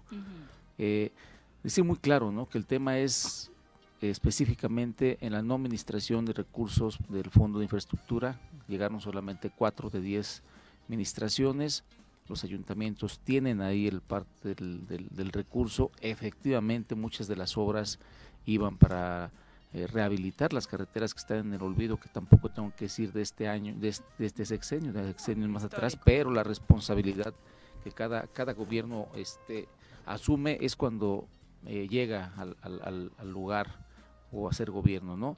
Hay una, es- dijo, hoy, hoy la hoy la suspensión de este de este fondo, pues ya, ya iniciaron muchas de las ¿Qué obras. equivale suspenderlo? Eh, decir no no administrar recursos hay que hablar hay que ser muy claros esto es tema de, del- del- de lana de recursos y la corte en un tema interpretativo ¿verdad? y aparte de interpretativa así es dice momento hasta que no resolvamos el fondo del asunto Está parado. está parado No no es no es nada para No es nadie definitivo. no es pa- nada para nadie hay que esperar a que se resuelva esperamos ¿Quién que lo va a por ahí? El, el La ese, Corte. el ese del nada para nadie es que tampoco el Ejecutivo puede disponer de ese dinero. Claro que no, claro que no. Y aparte, otro de lo más importante y de lo que yo creo que el gobierno pues más le ha afectado, no sé si calado, pero afectado sí, es no tener a libre disposición de los Claro. ese es el fondo de ellos. Es Oye, el yo fondo. creo que, que es la, la prensa esta que hoy bien dices está entregada claramente por los recursos por parte del gobierno. eh, habla, ¿no? De un revés al Congreso. Pues, de entrada es un revés a la ciudadanía, punto. Claro. Porque ese recurso no estaba destinado para que Agustín se llevara Ni su lo- bolsa, ¿no? no lo Eh, ejerce. O sea, pun- ni, ni es algo que tú ibas a ejercer. Pero no hablan de todo lo que sí se hizo a favor, ¿no? Que no va a poder hacer con dinero lo que quiere. O sea, esta parte donde el revés fue para el gobierno del Estado, que le corrigieron la plana a los diputados y quieren hacer ver que quien la regó fue ustedes, ¿no? Sí, así es. Digo, es una constante del gobierno el tratar de echar culpas, el, el decir, este, todos tenemos la culpa en este gobierno o todo lo que sale mal es culpa de alguien más, no del que representa el poder ejecutivo. Y no es nuevo esto, ¿eh? Hay que recordar ¿Tú ya sabes cuando inició este gobierno. Perdón. ¿No estás enterado quién Ponte serio. No le arruines güey. su felicidad por el partido de las Chivas, que ahí está muy contento. En el Congreso no han debatido quién va a ir para la América, güey. Porque digo, cabrón, No, no, este estamos hablando de cosas Ah, muy perdón, serias, perdón. Juan. Tranquilo. Perdón, digo, No, eh, digo, es que, es que este tema que me sacaste mucho de onda ahorita, pues estamos hablando. Estoy Sí, claro, así, estás, así tú estás es. en el tema de fútbol. Sí, No se estoy- conecta a la conversación. Eh, yo creo que este es tema muy relevante porque la comunicación que hacen ellos es tratar de tapar, repito, la mentira y echar culpas. No hay que recordar desde tiempo atrás, ¿no? Cuando inicia este gobierno echando la culpa, aunque todavía lo hacen, pero ya casi menos, al tema del goberna, ex gobernador Graco. Después comenzaron que el tema de este del fiscal, después del fiscal hasta el, este señor Hugo Eric, Hugo Eric, después Rabín, después de Rabín a los diputados, después de los diputados no sé quién vaya a ser, pero el, tonto siempre es otro, el burro es otro y no el que tiene la responsabilidad de sacar las cosas a favor del Estado de Morelos. Y bueno, hoy, hoy lo que presentamos en la Comisión de Hacienda no es menor, ya vimos a salir al señor encargado de despacho, no sé si sea secretario Lalo Galás, este y a- al, propio ¿no? encargado de despacho huérfano a dar una explicación de la del por qué, bueno, no explicación, alarmar a la gente de Morelos que no va a haber placas y que no va a haber engomado. Lo dijimos muy claro en estas libres transferencias que es que ratificó la Corte y que hoy no tiene el gobierno y que es lo que más le duele efectivamente el tema del, del, del fondo es lo mínimo, pues, estamos hablando de un fondo de 50 millones contra 34 mil millones que tiene el presupuesto y contra 17 mil millones que eran de, de libre disposición. Eh, yo creo que este, y me quiero otra vez regresar al tema de lo que dicen del- de la Secretaría de Transportes del gobierno del Estado de Morelos, no es verdad. Digo, lo que estamos haciendo es parando y transparentando las cosas como son. Hay muchos que vienen de este gobierno de Veracruz, muchísimos e importantes. en Hacienda. Y nada más quiero, exactamente, y nada más, de nada más quiero poner un ejemplo. En cómo acabó Veracruz, ¿no? No, no, no, no. Parte de cómo acabó lo que los- lo que refe- lo que hace referente al tema de las placas, ¿no? Eh, ejemplo, muy claro, y traía yo por acá escrito porque lo voy a publicar en un momento. eh, un- el, no sé, el, el- El costo de las el placas. costo de las Ayer placas. eh, el costo de las placas, ¿no? Desde que tiene placas engomado eh, en un costo de 141 pesos que lo tenía Veracruz o que lo, eh, lo tomó Veracruz, aquí se quieren pagar 342 pesos por Doble. placa, ¿no? Claro, es una cantidad del triple casi, el triple es una cantidad muy fuerte, eh, lo que el- lo que nosotros hacemos en la Comisión de Hacienda con los compañeros y las compañeras es tratar de cuidar el recurso que vaya para bien, sobre todo bien distribuido, como nunca antes se ha hecho y, como, y, por, y también como no están acostumbrados que lo hagan. ¿no? Cada, cada observación que le haces y más de un tema de sobreprecios, se prenden, se encienden, de escala. Y es normal, pero esa es nuestra chamba. No vamos a ser cómplices, no vamos a ser tapaderas, ni vamos a hacer absolutamente nada que vaya en contra de lo que nosotros votamos. Yo me siento muy contento y lo ratifico aquí en esta mesa y en el público de ser diputado, que por muchos años en este estado yo no lo sé, a lo mejor ustedes sabrán más, que no somos comparsas ni cómplices de un gobierno eh, estatal y que hacemos nosotros lo que consideramos de manera libre, soberana, que sea lo mejor para el estado de Morelos. Ese lo he ratificado mucho, incluso he sido repetitivo en este noticiero, pero eso da la oportunidad a aclarar muchas cosas, a poner en orden muchas cosas y a defender el recurso del, pueblo como es el caso de hoy. El- hablando Aparte, de placas. la Lo- recaudado, lo- que son más de los- 800 los millones pagamos. al año, que son más No. de 800 millones. o sea, Pero hay gente que ha pagado ya y está a espera. ¿Y dónde está ese dinero? Ahora, el tema de las placas, de, digo, no es algo nuevo. Tuve la oportunidad yo de, de comprar un- una camioneta para el, para el tema personal y el año pasado. Y tardaron también con placas de papel, no sé. Por eso- Todo el año se la aventaron dándome Ajá, placas de tres que meses. dicen que ya no tienen Y ahora papel se- seguridad y ahora han para sacado un ladrillo. esa cosa. Exactamente. Ahora yo no Para sé quedar bien políticamente. por el color. Este, yo no sé eh, el tema por qué dicen que no hay, por qué nos echan la culpa ahorita cuando todo el año de 2022 se la, se la pasaron con, con placas de papel. Yo- A mí me las dieron, a mí me platicó y costaban.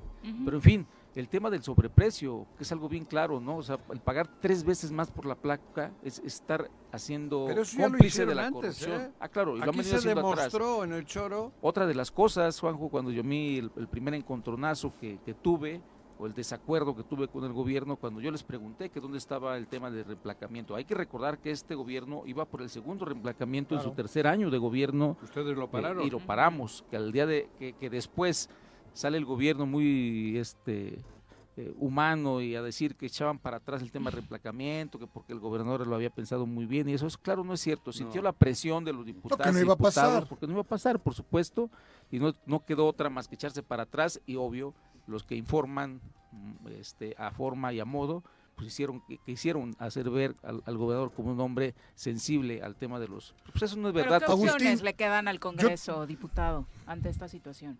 ¿Qué opciones? Sí, ¿qué Nosotros en el opciones tema de la del Fondo Metropolitano que está parado? Bueno, esperar a que resuelva la Corte el la, la resolución de fondo y mientras eso pase, estamos no nos ha llegado bien la sentencia eh, para poderla analizar bien, pero por lo que los abogados ya, ya, lo, ya comentaron es de que, pues bueno, vamos a, a- a esperar en el tema que resuelva. Ya lo ejercido también y las obras que están haciéndose. Ya no son materia van de litis, Van a ir para, Claro. exacto, se van a, se van a aplicar los alcaldes. Acaso Cuernavaca, yo escuché que tenía un fondo pues, de emergencia. No, Sí. No- no- no Sí, sé. que iba a caminar con o sin. Sí, que iba igualmente Yautepec e igualmente Yecapixtla, así yo creo que los demás alcaldes lo van a hacer, como el de Jantetelco, la misma Tatlaucan. Aunque hay proyectos que tendrán que pararse. De Temisco nos contaban No, pero una lo empezado, lo empezado, lo que han dicho los alcaldes responsables Claro. es que lo empezaron y está fondeado por su propia administración. Sí, pero O hay proyectos que venían en claro. camino importantísimos, como No, y- y- planteles educativos. que Pero eso no quiere decir que no quiten de otro lugar. ¿eh? Sí, porque se habló tan mal de este fondo de infraestructura como tal, pareciera que era un dinero que se iban a robar los diputadas y diputados. Esa es una mentira, porque los dineros van a, a- a- a las tesorerías, a las administraciones municipales y ahí es donde se ejerce, ¿no? Es un Sí, el tema, diputado ni, es ni, un ni tema licita, ni que- ejecuta. Que, usaron, Claro. que usaron la- la- los medios de comunicación y la narrativa del gobierno. Eso fue, como siempre, tratar de hablar mal de las instituciones, de los representantes, de, los opos- de quien piensa distinto al gobierno. Pues aquí yo creo que se habla también mal de algunos, porque somos los que al final de cuentas alzamos la voz. Pero bueno, es la realidad era que iba en beneficio de. Yo ayer lo dije en una entrevista, la naturaleza, desafortunadamente hablando o, refiriéndome al Pucatépetl o la contingencia que hoy em- comienza a darse, pues nos ha dado la razón que las zonas de, de evacuación están destruidas y que ese fondo iba a ayudar mucho para la construcción de carreteras. En el tema educativo se iba a construir un plantel en la, en la zona, este, una zona marginada ahí en, en- en Temisco. En Cuentepec. En una comunidad también Indígena. importantísima, indígena. Sí, pero igual Macrina era la constructora, güey. Pues yo, de es de esa constructora. Digo, no. eso dicen. Ah, bueno, eso dicen. Es, es que ellos dicen de todo, ¿no? Que. Macrina se iba a robar el dinero. Pues ahí, Ajá. ahí va a estar el plantel.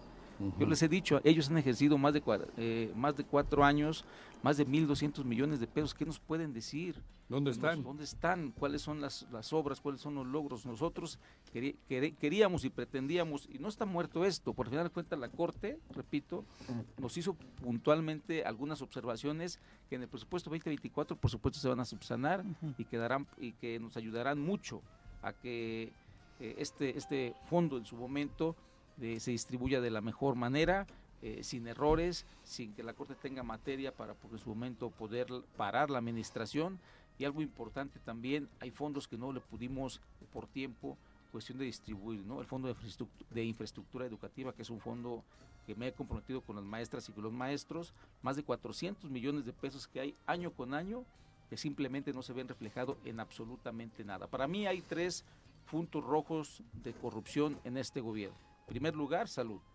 Es, sin lugar a dudas, es un Uh. tema ahí que Uh. roban a manos llenas, sabemos los nombres, sabemos Uh. este cómo operan, Uh. hay que esperar, es un tema de investigación que se está Uh. haciendo, pero es un tema de corrupción muy grave, A muy grave, llenas, a sí. manos llenas, y no de ahorita, ¿eh? ya tienen sus más de cuatro años operando y lo sabemos muy bien. El otro, el tema IEBEM, es un tema también, es una de las gallinas de los huevos de oro ahí para el tema de corrupción y Mm, también este bueno. eh, con movilidad y transporte. Obra pública no, porque no hay.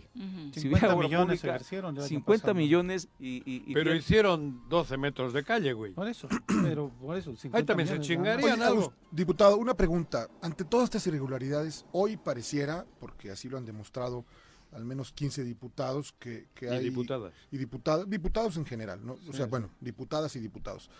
Eh, ¿Por qué no dan el paso a lo que sigue? Me refiero, está en sus manos poder enjuiciar a quien hoy hace las cosas de la peor manera para este Estado. O sea, está muy bien, yo te conozco a ti, pero bueno, ¿por qué no, no, no, no compartir o no, no, no, no hacer empáticos a los más diputados para que tomen decisiones en cuanto a lo que el gobernador refiere? Está en sus manos. O sea, está en sus manos poderle, poderlo desaforar, poderlo enjuiciar, poder hacer todo lo que tienen que hacer.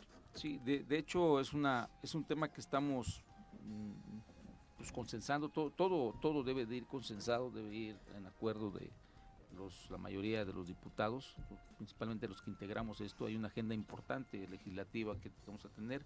Vamos a generar otra agenda social pero en el tema que preguntas eh, por supuesto que estamos preparados para dar el paso. Hay temor por Claro. supuesto hay temor Exacto. Hay ¿Temor de mujer- hay qué? mujeres o sea, que te maten, amiga. Nos han matado una... Por, también esto va a marcar la historia, desafortunadamente. Mataron a una diputada después de aprobar un presupuesto que caló mucho a quienes eran, se creían amos y dueños del poder legislativo y de las instituciones y de la SAF y de todo, y que poco a poco los hemos ido desarmando y poco a poco se han ido quedando solos y por supuesto una persona enloquecida, una persona que se siente desprotegida, puede tener todo el poder, pues puede ser eh, capaz de muchísimas cosas, ¿no? Y tan es así que nos han matado a una compañera diputada, ha habido amenazas de sobra, sabemos cómo este gobierno este es, es un gobierno que no solamente tiene la, el, reclamo de las diputadas y los diputados, sino de la sociedad civil, y, hay miedo, pero bueno, también ese miedo se está convirtiendo en valor, como lo dije la vez pasada, para poder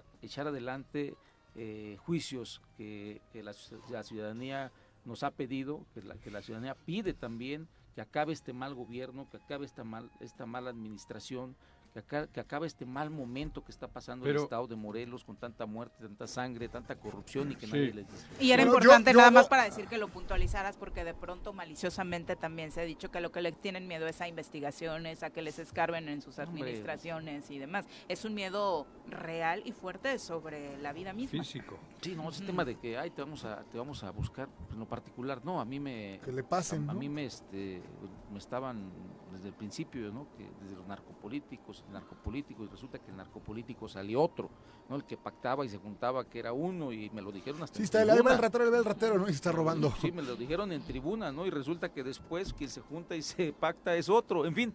Son cosas yo digo esto porque aquí todos los martes discuto con señor RC que somos una sociedad que vale madre, que no participamos, que no hacemos. Y hoy me das un poco la razón. Si a los diputados que tienen todo un aparato o todo un tema de, de, resguardo, de son públicos, es más complicado. ¿Qué esperamos que la ciudad pudiera hacer? Resguardo de la gente. No, no, no, no, no, no, O sea, sí. Sí sabes que a los diputados les quitaron toda bueno, la seguridad. O sea, pero yo, yo no, no, o sea, lo que yo quisiera, por mucho menos, por mucho menos Carriola dejó de ser gobernador de este estado y por mucho más Carriola era una persona mucho más temible que lo que puede ser Cuauhtémoc, ¿no? Entiendo de tu valentía, ¿eh? Y me parece que tú y otros cuatro o cinco más son los que sin duda están en, el, en el supuesto o dispuestos a, pero habría que hacer a todos cómplices en este sentido pues para poderle entrar. A ver, yo llevo diciendo estos días aquí, a mí me parece que ese miedo, que realmente es una estrategia, el miedo viene dirigido, porque yo creo que hasta eso que has dicho, hasta esa foto que salió de él con tres narcos, hasta esa pudo haber sido a favor de él, ¿eh? porque ese miedo es el que nos paraliza. Siempre el poder faccioso utiliza el miedo. Pero también yo vengo diciendo, cabrón, aquí todo el mundo anda ya en el 24, Agustín. Todo el mundo. Ahora parece que este año y medio vale madres. Y año y medio en la vida de un pueblo como Morelos es importante. No podemos esperar al 24, al 2 de junio del 24, cabrón, a hacer cosas. No será así, Juan. Por eso digo, en serio. No será así. Son, pero casi todos andan en esa dinámica. Todos pintaditos, maquillados, guapos y guapas, cabrón, para el 24. Pero la mayoría de los que hablas pertenecen a un partido que hoy está gobernando. O bueno, no gobernaba, ¿no? Hay que recordar que este gobernador llega por el PES y que después se declara como morenista muy aceptado por la dirigencia nacional y y a lo mejor hasta protegido. Pero bueno, ese no es, no es, los que andan en campaña, pues son ellos, por un lado, muy duramente, incluso con recursos del propio gobierno de este estado, ¿no? Por el otro lado, vemos también que ya andan el tema de la efervescencia y es un tema muy natural. Hay que separar, yo sí quisiera separar el tema del, del 24 porque estaría por ahí hasta raspándome un poco, ¿no? Porque se dice que en lo particular andamos en campaña no lo, digo raspándome, no por el llevas 18 años en campaña. Pero la campaña está bien. Pero la campaña. vamos a ver el tema del, tema legislativo y de la pregunta que hace Jorge, que lo cual me parece muy interesante. Ese, ese miedo que se tenía está convirtiendo en valentía. Se buscaban los elementos para tampoco dar pasos de, ciego, como se dice, pero yo creo que hoy tenemos las condiciones de poderlo hacer. No puedo decir cómo, dónde, cuándo, ni en qué momento. O sea, lo que yo me refiero, yo soy de Cuernavaca, y Cuernavaca tiene dos diputados yo podría mañana cualquiera de los dos diputados decirle, oye, ¿no hiciste tu chamba, mano? No hay una sola encuesta en este país que no, que no sepa o que no refleje el mal gobierno que se tiene. Somos el primer estado en todo lo negativo, homicidios, robos, asaltos, en lo peor. Y el diputado, ¿qué está haciendo por eso? ¿no? O sea, insisto, tú y salvo honrosas excepciones, me queda claro que porque aquí estás, aquí hablas, aquí lo dices, por lo menos no tienes el temor de hacerlo. Claramente no depende de ti que, que esto camine. Pero ¿y los demás? Vamos a dar el paso. Yo he sido muy, muy prudente en estos tiempos porque no, yo tengo muchas ganas de gritarlo, ¿no? De, de salir a la calle, a lo mejor amarrado. venirme de, de Yautepec, no sé si yo solito y se me peguen dos, tres, este, eh, cuates que piensen y sientan igual que yo, o tal vez se pegue una muchos multitud importante, pero pues, me- yo soy de las personas que estoy convencido de que no podemos seguir así y que más allá de lo que venga en el 2024, que es una realidad y que estamos a muy pocos días o meses, pues tenemos que hacer algo. Estamos, insisto, valorando muchas cosas, vamos muy bien, está consolidado, es lo que más les tengo que decir aquí con gusto y con alegría, este grupo de los 15 Claro, diputadas y diputadas. gracias a Dios. Gracias a Dios, gracias a la estabilidad, es un equilibrio lo que hoy gracias al diálogo. entre Sí, sí, pero bueno, gracias a Dios es una expresión, pero bueno, sin Entre eso no, no ocurriría nada, Y ¿no? constante diálogo que hemos tenido, ¿no? Y apoyo también de uno con otro, independientemente de los partidos que seamos. Hoy la res- hay una resolución también que emite la sala. Este, Eh, Para allá iba, pe- pe- Adelante. permíteme comentarlo en ese sentido, Agustín. Has estado mencionando el tema de algunas instituciones que han estado al servicio o prácticamente eh, pareciera que fueran eh, instituciones que el Ejecutivo tenía directamente la, la- la toma de decisiones. La SAF la mencionaste, hay algunas otras más. Eh, en el dado caso que incluso fuéramos a un juicio político, A la América le está yendo mal en todo, sí, sí, sí, le está yendo, le está yendo mal. Este, tendríamos, este, entonces el tema es que si lleváramos a juicio político tendríamos que ir al Tribunal Superior de Justicia. Que Y cae ahí ahí. tendríamos que evaluar la actuación del Tribunal Superior de Justicia, pero una institución que verdaderamente dejó mucho que desear con la resolución que tomó para la vida interna del Congreso fue el Tribunal Estatal Electoral, que incluso las magistradas mencionaban están desacatando una orden del tribunal y que ahora la, sala regional determinó que en efecto el tribunal no podía meterse a la vida interna del partido. ¿Qué te merece esa determinación? Hay mucho miedo por los actores políticos de poder hablar de eso, por las consecuencias que pudieran existir en su momento eh, en el tema de las de, de- de una un impedimento incluso de poder participar cuando se arremete contra alguna autoridad de este tipo. yo no, yo no, no- yo no lo tengo, ¿no? Y, y- y simplemente hablaré de lo que resuelve hoy una sala pues, Superior. superior a, a ellos en todos los aspectos, ¿no? Recompone la, la plana de lo que los especialistas, yo no soy especialista en, este, en esta materia, eh, tengo noción más o menos y he escuchado muchos de los especialistas, desde que nació, nació mal. Desde que se hizo esa parte del, del, desacato y, y demás y a lo que nos ordenaban, pues estaba mal y hoy nos dan la razón al, al Congreso del Estado y, y no le da la razón al Tribunal Estatal Electoral. Creo que queda ahí un tema que donde podemos nosotros en su momento este, ejercer nuestro derecho a poder controvertir una parte o a poder este, luchar contra algo que creemos que va en contra de la legalidad, en contra de la propia vida interna del Congreso del Estado y de sus decisiones. Y pues bueno, ahí estamos, ahí estamos para poder hacer y ejercer nuestro derecho y que sea la sala, las salas superiores, la, la, la Corte este, que, que resuelva en el tema de fondo del, del, del presupuesto y en este tema del electoral, pues la sala regional. Hay confianza que el Tribunal Superior de Justicia mantiene autonomía y que si en caso hipotético que llegara un juicio político ahí, actuarían los magistrados y magistradas de una forma independiente, autónoma, con valentía. Yo le doy mi voto de confianza al Poder Judicial, le doy mi voto de confianza al presidente del Tribunal de Justicia, a los magistrados, a los jueces, de que actúen de manera libre, pero sobre todo apegado al, a derecho, que es lo que buscamos todos los morelenses y todos aquellos que, este, podemos hablar en este tema de, del tema de, la impartición de justicia. Yo sí voy a dar mi voto de confianza porque los elementos que se tengan siempre serán Deben de ser determinantes claro. para poder hacer más allá algo de lo que quiera tu corazón, sino que lo que te dicte la razón Nada por jurídica. encima de la ley. Nada más, sencillo. Me va a regresar a un tema de las libres transferencias y demás porque tal vez lo van a agarrar como discurso. No podemos pavimentar las calles porque el Congreso me limitó a este, lo ejercer el presupuesto. No podemos darle de comer a la gente que vayamos a albergar porque el Congreso eh, me amarró las manos para esto. No podemos, bla, bla, bla, bla, bla. Los estoy escuchando, que ojalá no tengamos una desgracia en el Estado, que ojalá sea una actividad similar del Popo como hace algunos años que de pronto tiene una actividad muy este, impresionante como la que está teniendo ahorita y que afortunadamente no hemos tenido ninguna consecuencia. Casi estoy escuchándolos que están amarrados de mano y que no van a hacer nada para, porque ustedes les eh, han acotado esa posibilidad. Pero en esos casos sí para pueden todo. hacer uso, ¿no? Sí, ayer, ayer les comentaba que mucha de la ignorancia a veces de quien lleva las riendas de este gobierno hace que cometa este tipo de declaraciones y, y la borregada hace que lo replique. Eh, perdón por la palabra, ¿eh? Pero bueno, este hace que lo replique.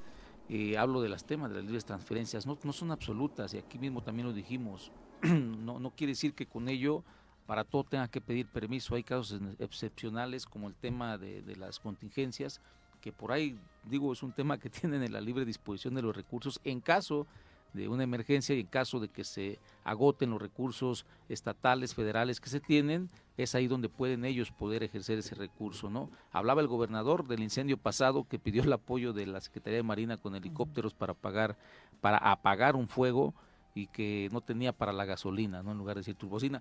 Pero bueno, es un tema que no pues, no sé por qué lo diga, ya lo ya bien lo dijiste, no sí sé por qué lo diga, justificarse a la inoperancia, a la ineptitud, a la mediocridad, a lo, a lo que hoy es este gobierno y lo ha caracterizado de, de no hacer las cosas bien. Ya y lo de decía. echar leña al fuego. Y, y de echarle la culpa a todos. La culpa la tenemos, por supuesto, estamos preparados para ello. Pero fíjate que soy de los que veo la mañanera, perdón Jorge, perdón Pepe, no sé quién no Ya, comparte, pero es es la antítesis de este gobierno de lo que allá se dice, ¿no? Allá se, se menciona siempre un logro, el poder cortar el tema de gasto a medios de comunicación, se, se, se, este, se tiene No el derecho de agua en la réplica. mañanera, cabrón. Pues, pues se tiene el derecho de réplica a, las notas que para, para él parecieran falsas, este, como que no va con el tema de, la, de inventar notas y demás, y se están aquí para todo lo contrario, aquí valdría la pena hacer un tipo de ma- un tipo mañanera, sería muy buena chamba y a lo mejor un buen hasta escenario eh, político dentro del Congreso y de cualquier actor para poder desmentir lo que está mal. Yo estoy pensando muy seriamente en, en ir captando este, esas notas falsas y no exhibir a, lo- a los que las escriben, Juanji sino tratar de defendernos ella. de lo que nos Lo ataca. puedes asesorar en quienes quieren las mentiras, Juanji. no le- Eh, tú, eres- tú no existes, le puse a uno. Y es muy fácil, la mentira. Y no me contestó el güey. La mentira, eh, dicen que es, iba a decir una grosería, pero bueno. es No como- digas. Huele muy rápido, ¿no? Y se descubre muy rápido. Y yo creo que en Morelos hay mucha materia para poder contradecir, porque también una de las cosas que bien dices, Jorge, es de que muy poca gente, muy poca gente nos atrevemos, yo sí voy a meter en ese costal, Claro. a decir las cosas, ¿no? A, a- a poder enfrentar a este gobierno. Por una cosa, unos por temor, otros porque les pagan, otros porque Claro. les vale un pepino. Componendas. Y, en fin, Pero el daño que se hace es el es terrible. He visto de pronto gente en varios espacios que los critican, Agustín, en el sentido de que dicen están disponiendo de hacer la ley como les place a los Unas 15 facultades. diputados. Eh, esa misma gente decía y, y los mencionaba de que estaban incurriendo en una grave responsabilidad al no acatar a el- la determinación del Tribunal Estatal Electoral. Me parece que después del fallo que les da la sala regional, les otorga la razón, no dijeron absolutamente nada Ah. y lo que están haciendo ustedes es lo que les faculta la ley en este momento. Ayer escuchaba a un eh, magistrado de, de la Suprema Corte de Justicia de la Nación que decía, le mandaba el mensaje a- hacia la gente que comparte con el presidente diciendo que la Suprema Corte hace lo que quiere, le pone el pie al presidente, pero decía, nosotros estamos cumpliendo lo que está en la Constitución. Si quieren cambiar la Constitución para que cumplamos lo que no está, lo que quieren cambiar, cámbienla y estaremos haciendo lo mismo. Me parece que ustedes están haciendo las facultades que les permite el Congreso, la ley orgánica, de que con 15 diputados, incluso con 14, pueden hacer las modificaciones pertinentes Sí, para y, la y no es, vida. y no es algo que, que no- lo, hemos, lo hayamos inventado nosotros, es algo que está en ley, es una de las facultades del Poder Legislativo, como las facultades que tiene el propio Poder Judicial y el Poder Legislativo, pues nosotros ejercemos lo que nuestras facultades dicen, ¿no? Es, es un tema, a mí me cayó incluso mucho de raro, pero ya en el tema un análisis y con mayor frialdad de que el tema nos se hubiera controvertido y que hubiera otorgado la, la- la suspensión provisional y la razón parcial al Poder Ejecutivo, pues cuando la ley es muy clara, ¿no? Un presupuesto lo recepciona, lo recibe el Poder Legislativo, lo analiza, lo modifica, lo vota y quien lo tiene que publicar y ejercer es el Poder Legislativo. Este El ejecutivo. Ejecutivo. Bueno, son pasos, son, son pasos que es- no, no los inventamos nosotros, que están ahí, que antes no se hacían y que antes el, el- el- el poder este, legislativo, las diputadas y los diputados estaban al mando del gobernador y de lo que se dijera, esa es otra cosa. Y hablo de gobiernos atrás, no, no, no voy a, a desgastarme con los nombres, pero así era una... Una no constante, es una constante. No, no había una separación de poderes, todo era una mentira. Hoy la hay y hoy cala a quienes debería de darles gusto. A la prensa libre le da gusto, a la pagada no tanto. ¿no? Y o incluso se atreven, a- a se atreven incluso a generar juicios Claro. de especialistas en la materia, en como tú bien lo decías, en decir que estuvimos mal, que esto, en fin, nosotros no somos también especialistas en, en, pero tenemos asesores que creo yo que nos ha dado la razón la autoridad y la ley cuando se contravierte y cuando se va a otra instancia y, bueno, ahí están los resultados y seguiremos trabajando conforme a lo que nos dicta nuestra reforma, perdón, nuestra, nuestra ley interna y externa en la vida eh, legislativa, porque para eso nos pusieron. Finalmente, diputado, ¿qué le dirías ante esta preocupación que veo es muy latente a la ciudadanía respecto a todas estas mentiras que se están diciendo en la entidad? Pues que no se dejen engañar por los mentirosos de siempre, ya los conocemos, son mentirosos, son corruptos, son mediocres, son tienen todo y, y- y todo lo malo y al final de cuentas se refleja en los resultados que hoy Morelos tiene, ¿no? Eh, no me da risa, no me da alegría. Yo de verdad de corazón hubiese querido mejor estar concluyendo este gobierno con una con un gobierno de éxitos, un gobierno este que va hacia Sí, de adelante, armonía, ¿no? Pero no es así. Hoy nuestra- ¿Cuántas veces le nuestra tendiste la mano al realidad- Ejecutivo, Uf, querido diputado? como 10 y hablé yo creo con él. Y- Pública y en privado, ¿no? En privado, muchas veces en privado quedamos en trabajar de la mano, pero es un tipo, yo no, no- no le logro este, es- este, concretar su personalidad, porque pre- hoy, hoy platicas con él y tal pareciera que las cosas van bien y te volteas y te apuñala.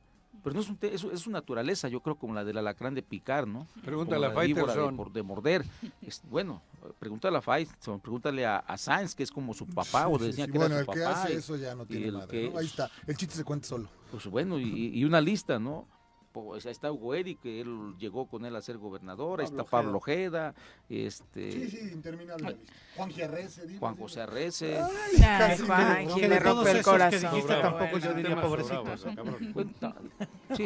Sí. Digo, eh, digo, de Juanji todos sí. esos tres que mencionaste, Pobre. tampoco No, digo parte de las alianzas que Sí, claro, haces y, y te solamente demuestra el tipo de persona, Yo, ¿no? yo hablé, Pero claro. yo hablé de la, yo hablé de De la naturaleza, de la ¿no? naturaleza del personaje, ¿no? Y, y de- del, del, del antecedente y de las personas de cada uno de esos, yo no sé. Ahí sí es también Cada hay mucho que juzgar sobre ellos. claro. Muchas gracias por acompañarnos. Gracias a ustedes, muy buenos Muy días. buenos Adiós. días. Nos vamos a pausa, volvemos. Oye.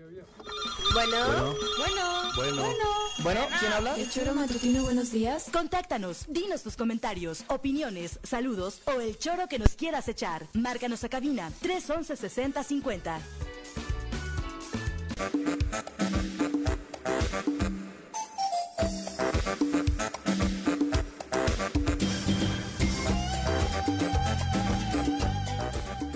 Ocho con 28 de la mañana, gracias por continuar con nosotros. Vamos con Jesús Zabaleta.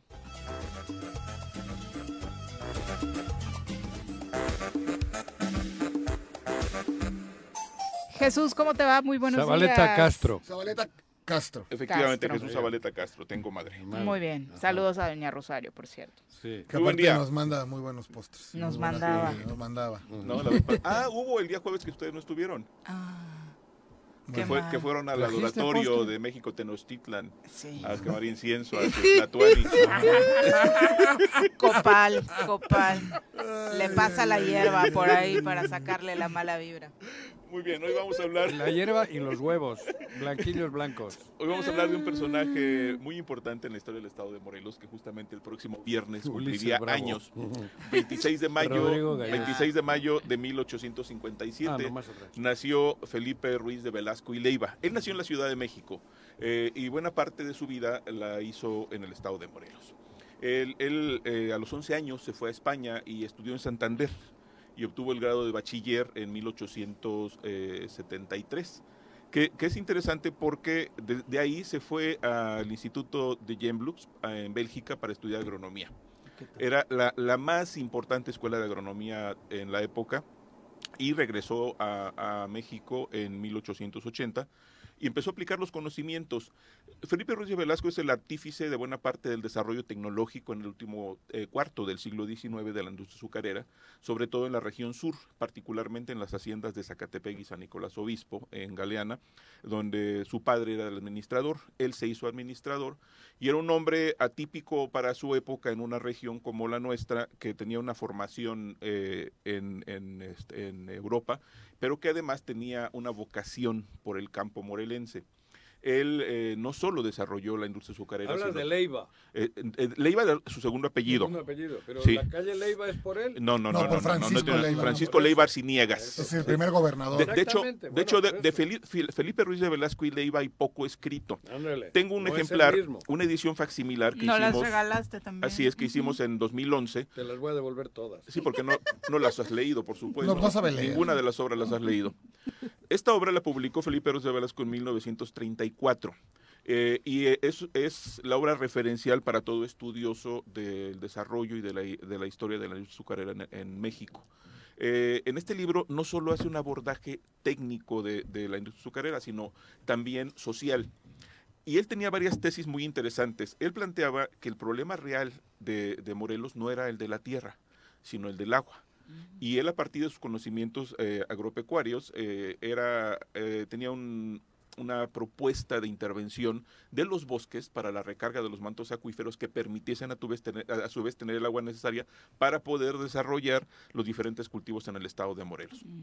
Él tiene varios estudios técnicos, sobre todo se especializó en mantos acuíferos, particularmente en el, en el drenado de, de terrenos pantanosos, y por eso en la región sur propició el desarrollo del, del cultivo del arroz a partir de, este drenado de los campos de la región. Hablaba del agua como un problema, dada la complejidad para llevarla a los diferentes puntos donde se sembraba, porque Sí, de, de- pronto no nos parece el agua el problema. Digo, No. obviamente hoy enfrentamos Él hablaba de que... por eh, la distribución una crisis en la capital. de, de que era un porcentaje mínimo del territorio morelense el que proveía de, de insumos agrícolas y en menor medida pecuarios, Ujú. eh, y lo que se requería era agua para poder incrementar la superficie. No se trataba solo de expandir los, los campos de cultivo, sino de generar la conservación del agua a partir de la conservación de los bosques Ujú. y a su vez tener eh, esta disposición de agua que permitiría incrementar la superficie de cultivo y la producción agrícola en el estado de Morelos. En esta perspectiva también fue un hombre visionario porque ya en, eh, a principios del siglo XX hablaba de la importancia del turismo, hablaba de la importancia del patrimonio. En este libro hay un capítulo dedicado al turismo. Hay un comité de iniciativa que él propone, eh, haciendo un recuento de las diferentes expresiones del patrimonio cultural y natural que tenemos en la entidad. Eh, y de manera particular plantea que eh, es la razón de la sin razón lo que nos lleva a la destrucción del patrimonio. En esta perspectiva, Felipe Ruiz de Velasco también fue un impulsor del desarrollo de la región sur. Lo mismo impulsó la construcción y fue socio del tren agrícola entre Jojutla y Tlaquiltenango. Fue impulsor junto con Alberto Gómez, el gran empresario que recibió eh, el premio eh, de, eh, del mejor arroz del mundo en París. Eh, y el cura Agapito Minos para ¿Qué crear eh, eh, a José Agapito Mateo Minos Campuzano, eh, autor Para de que no te proyectes el nombre autor, completo. sí, ni, generes no. apetencias. Autor de- del libro Apuntaciones Históricas de Xochutla Tlaquiltenango, que se publicó en 1923. Ellos tres, eh, eh, don José Agapito, don Alberto Gómez y Felipe Ruiz de Velasco, eh, fueron socios del tren agrícola. Eh, también impulsaron eh, la construcción del Teatro Eva en Jojutla, del primer hospital civil Ignacio de la Luz, igualmente en Jojutla, y contribuyó al desarrollo integral de, la región, también impulsando la introducción del ferrocarril que llegó en 1891 a Jojutla. Es un personaje muy singular que desde 1880 que regresó a México empezó a escribir un diario y tiene anotaciones de todo tipo. Es un hombre que además incursionó en la política. Eh, lo mismo fue alcalde de Jojutla, que jefe político de- de- del distrito, y también fue opositor a los revolucionarios en la perspectiva de que habían destruido en buena medida el, el principal eh, elemento productor de ingresos para el estado de Morelos, que era el de las haciendas. Hay una serie de propuestas que, a las cuales se suma Felipe Ruiz de Velasco, que es la reconstrucción del Estado. A partir de su repoblamiento en 1911, eh, se presenta un documento donde se plantean varios aspectos, entre ellos el, el, el fortalecimiento de la figura de los ayuntamientos, de los municipios, y fundamentalmente el de una renovación del sistema educativo, que sería el punto de partida para el desarrollo del país. Es un personaje extraordinario, del cual, insisto, estaremos conmemorando su, su aniversario de natalicio el próximo 26 de mayo. Él nació 26 de mayo de 1857. En la Ciudad de México. En la Ciudad de México, pero toda su vida la desarrolló prácticamente en la zona sur, A, la cual le tuvo un afecto extraordinario. Un apunte final. Eh, cuando el gobernador Alarcón visitó la hacienda de Zacatepec, siendo don Tomás eh, Ruiz de Velasco administrador, padre de Felipe, eh, el joven Felipe acababa de regresar de, Europa. De Bélgica. Sí, y, eh, eh, Cecilio Robelo, que acompañaba al gobernador, es Cecilio Robelo, el intelectual morelense, describe la visita que hicieron a la habitación del joven, su estudio en sentido estricto y hablaba de una eh, biblioteca muy bien seleccionada, de una colección de pinturas de, muy buena calidad, un telescopio, eh, mapas y planos de la época que le permitían a Felipe de Velasco ser uno de los hombres más enterados de la realidad eh, científicamente hablando del estado de Morelos. Un científico en sentido estricto que propició el desarrollo no solo del incremento del cultivo de la caña, sino también de la, de la producción del azúcar, con eh, eh, la introducción de elementos eh, de su época muy desarrollados para poder tener un mayor índice de producción de azúcar a partir de la caña producida en la región sur del estado de Morelos. Muy bien. Interesante historia. Su estancia en Bélgica, ¿no? Le sirvió. En Santander primero, recordar. Muy belga. Este, tenías que resultar con las vulgaridades habituales que te caracterizan. Ahí va. Gracias. ¿Por qué, güey? Es que eres, eres un corriente. No, no, no, no, no, indio no. es un corriente ordinario, por eso Ustedes yo qué dije mal. Si estudió en Bélgica. o sea, no, no, no, es nada serio, man, Gracias, Jesús. Muy buenos días. Buen día. Son las 8 con 36. Eh, ya, ya, sabes quién va de, de entrenador de la América. Uh, yo te, trascendentes no solo. No, cabrón, eso es importante en el estado, güey. Vamos ahora a hablar de ciencia. Todos los casos que la ciencia y la medicina no pueden explicar, la doctora Brenda Valderrama nos los va a contar. Recibimos en cabina a nuestra experta de cabecera, la doctora Brenda Valderrama. Bienvenida.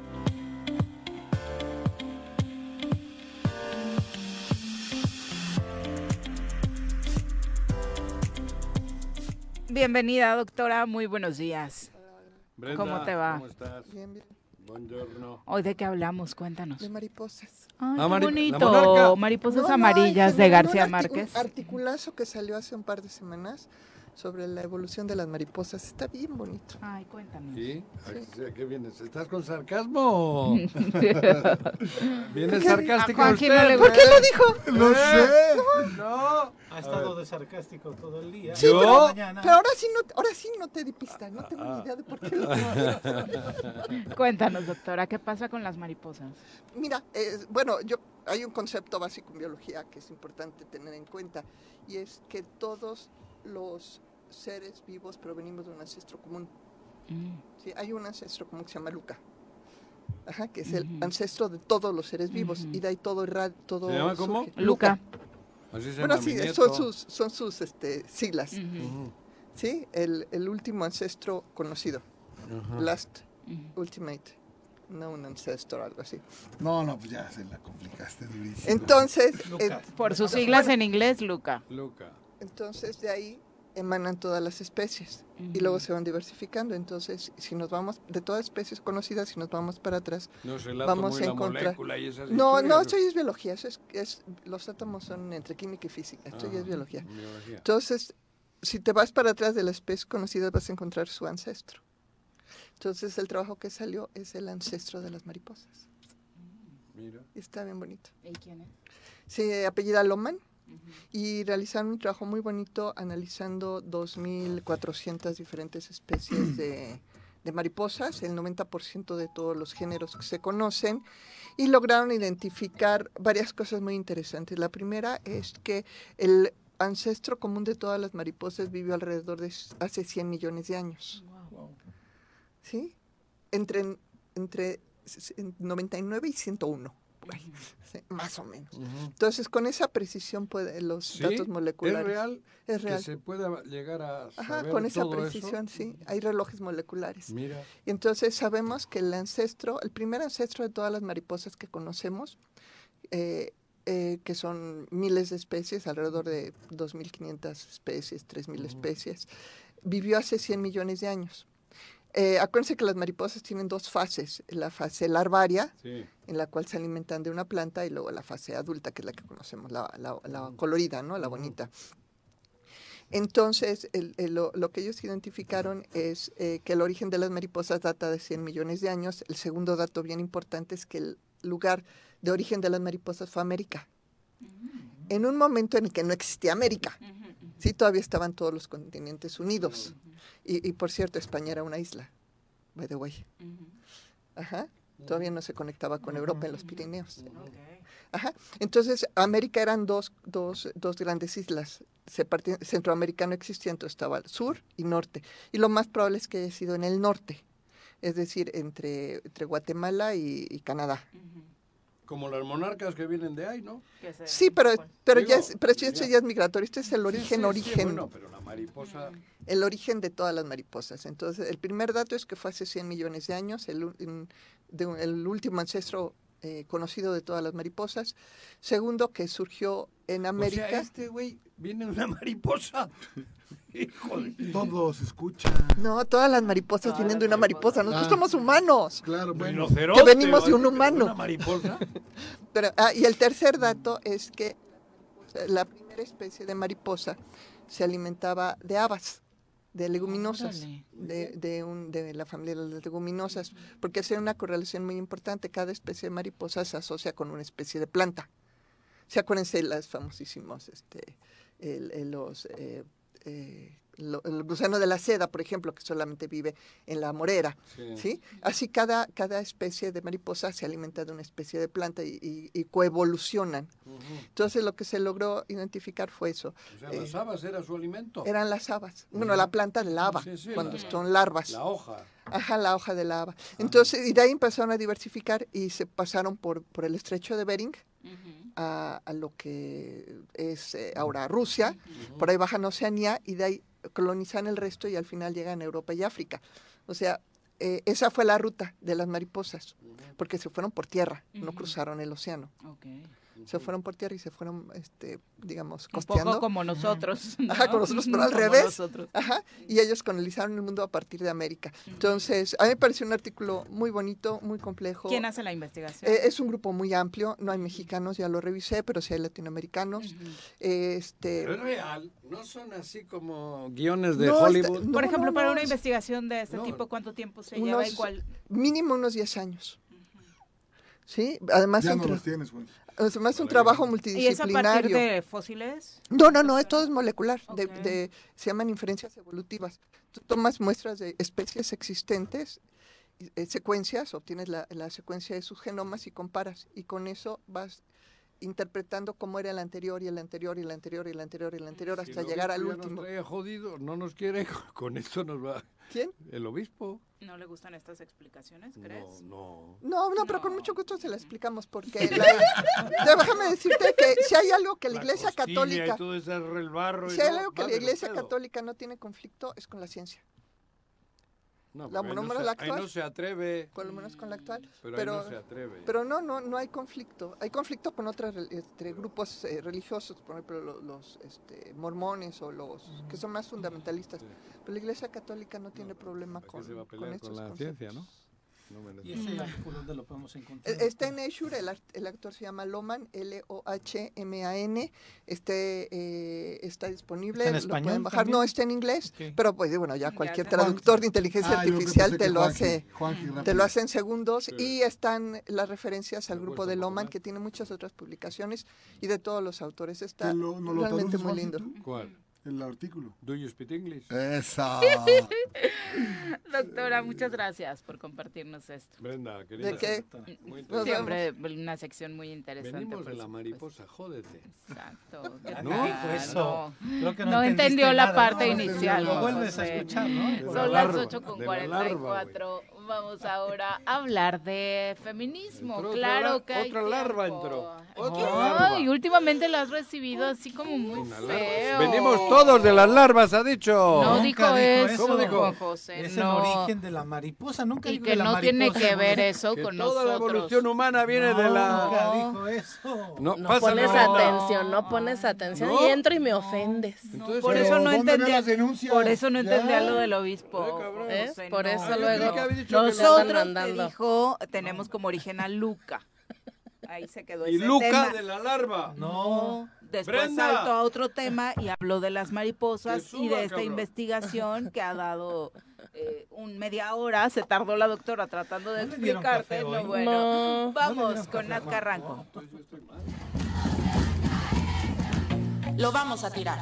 Todo lo que necesitas saber sobre feminismo para que caiga el patriarcado. Con Nat Carranco. Natsieli Carranco, ¿cómo te va? Muy buenos días. Estoy un poco sorprendida por, la re- por el recibimiento que me dio aquí. No. Pero si que- viste que no le entendió Ay, sí, no nada. entendió nada. Dije cariñoso. Ah, sí, sí te vi. Yo creo que ya sí, debieras sí, sí, sí, de sumarte a una serie de mujeres que lo están denunciando. Y, Dije larva, pero en plan bonito. Ah, sí, qué bonito. Pero no es la larva. Qué bonitas tus Perdón. expresiones, Juanqui, tan ¿No? cariñosas y afectivas. Pues Te- buenos días a todas y a todos. El día de hoy traemos un tema que está en tendencia. La verdad es que había dos, pero creo que preparé mejor uno que otro, así es que ¿Ah, sí? el otro lo vamos a dejar. Por un lado, ¿El entrenador del América? No, ese está, Es cabrón, la- está el- paralizado el Estado. la pasarela de Dior en México. Ay, sí. Y es Dior, que Christian Dior. Christian Sí. Dior. Y es que el fin de semana estuvo aquí en México la presentación de una colección que se llama Crucero o Cruz, que eh, Es la de verano. ajá, que hizo, ¿Bikini es eso o qué?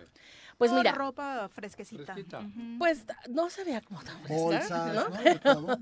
Pero el asunto es que una de las cosas que llamó la atención y que generó mucha molestia, especialmente en el movimiento feminista, fue el tema que utilizó, que eligió María Gracia eh, Curie, que es la diseñadora de Dior, que es, eh, se asume desde hace muchos años como feminista y que decidió que el tema de la, de la Colección. pasarela o de la colección, perdón, de la colección de Dior en este, en este año fuera un verano. homenaje a las mujeres mexicanas con el centro en Frida Kahlo. ¿Ella es mexicana o qué? No, No. ella Ah. es italiana, Ah, es la, la, La diseñadora. la diseñadora Sí, sí. de, de el Christian alma Dior, mater de Christian Dior. pero el, el tema que explota, que hace que muchas mujeres feministas estén muy molestas, es que al final de la, de la presentación de la colección hizo un cierre con la canción que se ha convertido en un himno en México y en muchos otros países que se llama Canción sin Miedo de Vivir Quintana, que habla sobre feminicidios,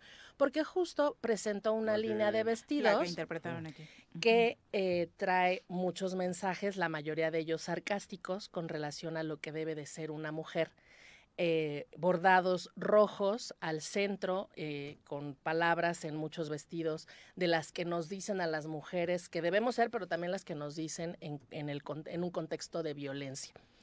Y yo, qui- ¿Eso yo iba en el quisiera... vestido? eh, en algunos vestidos, ¿no? O sea, algunos vestidos traían Estampados frases así. como estúpida, cállate, estás loca. A mí porque- el de corre por tu vida me pareció. Y fíjate, fíjate que ese. Creo que una de las cosas, porque estuve buscando qué significaba exactamente la campaña, porque yo creo que antes de, de hacer una propuesta, lo mejor, digo, una, una, una crítica a algo, lo mejor es conocer todo el contexto para poder tener elementos de criticar bien, bien. Es en, e- en especial esta, por ejemplo, que dice Viri, en donde están bordados unos tacones rojos y a- al- hay una frase que dice pecho. Run for Life, sí, corre por tu vida en un país donde el feminicidio es eh, uno de los temas más duros y, y- y- y más dolorosos, no solamente para las mujeres, para, otra, toda la para toda la sociedad. eh, hace vínculo con, un, con otra mujer mexicana que es performa, hace performance, hace arte, y que se llama, ahora verán, les voy a decir porque no me aprendí su nombre, Pero que seguramente muchos habrán visto estos Emilia Chauvet. con las tacones rojos. ¿no? Así es, Emilia Chauvet en 2009 inició una, una pues sí, como un performance en, do- en Ciudad Juárez, en donde mujeres juarenses le regalan zapatos rojos y los ponen en una plaza. Eh, haciendo referencia A uno las- a a los las- a feminicidios, faltan, porque las sabe a las muertas de Juárez, a las mujeres desaparecidas y el color rojo en dos sentidos. Uno, la sangre, Sangre. obviamente, y el otro, el corazón como la esperanza para que regresen con vida. Esto es algo que lleva más de 10 años haciendo Emilia y que además ha generado, se ha generado en otras plazas a lo largo del mundo, ya con una cantidad enorme de, de zapatos, ¿no? Entonces, estos tacones rojos no refieren a la mujer corriendo en tacones, No, sino a que esto que acabo de decir. Entonces, hay mucho simbolismo, pero que sin una explicación y de, de- de- de frente en un tema tan difícil para México, Sí. pues genera una sensación. Sin una explicación. Exacto, una sensación Correr pues, con tacones. complicada y, y resistente y además pues rechazable completamente. Esta, esta campaña trae o utiliza muchos tejidos mexicanos. La de Christian Dior. La de Sí. Christian Dior, que ese es otro de los temas que se, re- que se que se toma para hacer una crítica por el extractivismo. ¿Y qué es el extractivismo? Pues es eh, gente blanca privilegiada tomando cuestiones de cultura indígena Autóctona. Para capitalizar. Para haciendo comercializar. ve- Que son bellísimos, la verdad son bellísimos, pero la apropiación cultural. La ¿no? apropiación cultural. Y entonces, a lo largo de este fin de semana, hubo muchas explicaciones que le dieron a esto. Lo estoy poniendo en, en partes para poder hacer al final un cierre. O sea, critican el tema de los feminicidios, critican el tema de la apropiación cultural y finalmente critican a Vivir Quintana por haberse prestado o haber vendido el movimiento, y lo pongo entre comillas porque a veces somos demasiado este, no, Rigurosos. Sí, exactamente. De haber vendido el movimiento feminista con su canción, porque además también la cantó en vivo en el after party de, de Dior, para que musicalizara la última parte de este desfile, Desfile. que es De donde salen estos vestidos con estas frases eh, que han sido tan criticadas. Estos son los tres temas que, que hacen que las redes exploten contra Dior. Y yo creo, y, incluso en algún momento con algunas eh, compañeras y amigas pusimos el tema a discusión, y de lo que más vi fue la crítica, el señalamiento y la decepción que les generó que Vivir Quintana haya prestado su voz, haya estado en ese evento y haya dejado que utilizaran su canción para este. Pero nadie critica como la criticaron a ella de el purple washing que hace Christian Dior. Y aquí he explicado cuáles son estos washing. He he explicado el pink, he explicado el arcoíris, etcétera. Pues yo igual comparto lo mismo. Sí, pero el asunto es que Christian Dior pues no es un activista, No, ¿no? mm, O por sea, eso. eh, ¿de dónde sacamos que Christian Dior quiere Exacto. hacer Por activismo, eso te ¿no? digo, ¿por qué criticarle a Christian Dior? No, yo, yo creo que sí, porque está utilizando para la para su Un venta, beneficio y por eso estoy Claro, hablando del purple washing, que es justamente que las marcas utilicen un tema, una eh, ideología, un, Eso es una lucha, oportunismo, claro, pero claro, lo tiene en el mercado claro, siempre. lo- y no lo estoy a mí negando. me parece que la mayor error, el mayor error es la que se presta con la canción Yo creo a que ese no. oportunismo. Yo Para creo mí que sí. no. Yo creo Hombre, que, porque hombre, también tenemos Pero que poner... lo que la gente piensa que no es lo mismo que tú. No, pero- cabrón, yo no Ah, puedo bueno. opinar o qué. Sí, pero no Yo seas creo que lo que hay que poner en la mesa con relación a este tema, especialmente con Vivir Quintana, es que una vivimos en un mundo cap- de capital, ¿no? Ella está capitalizando su arte, su música en un momento en donde seguramente le pagaron una buena cantidad de dinero Ah. que nadie más le paga, porque de Ah, repente las feministas todo vale. no, que venir no es, no es que todo valga. Ah, no que es que, gratis ajá, hay que hacerlo gratis. obligación. Un himno de- a ver, un himno de lucha, un himno de resistencia, un himno. Sí. ¿Lo vas a poner al servicio del capital?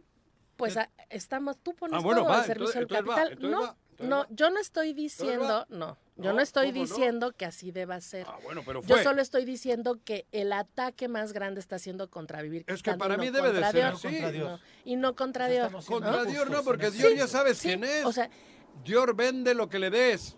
O Hay- fabrica hay un para tema- que tú le compres y hay le un tema todo. que no, has- no, no se quiere ver de manera clara, que es la precarización de muchas mujeres es- y, y muchas de ellas que están en el movimiento feminista. Che Guevara la han comercializado todo el mundo. Ay, ¿Cómo pero ya no? muerto.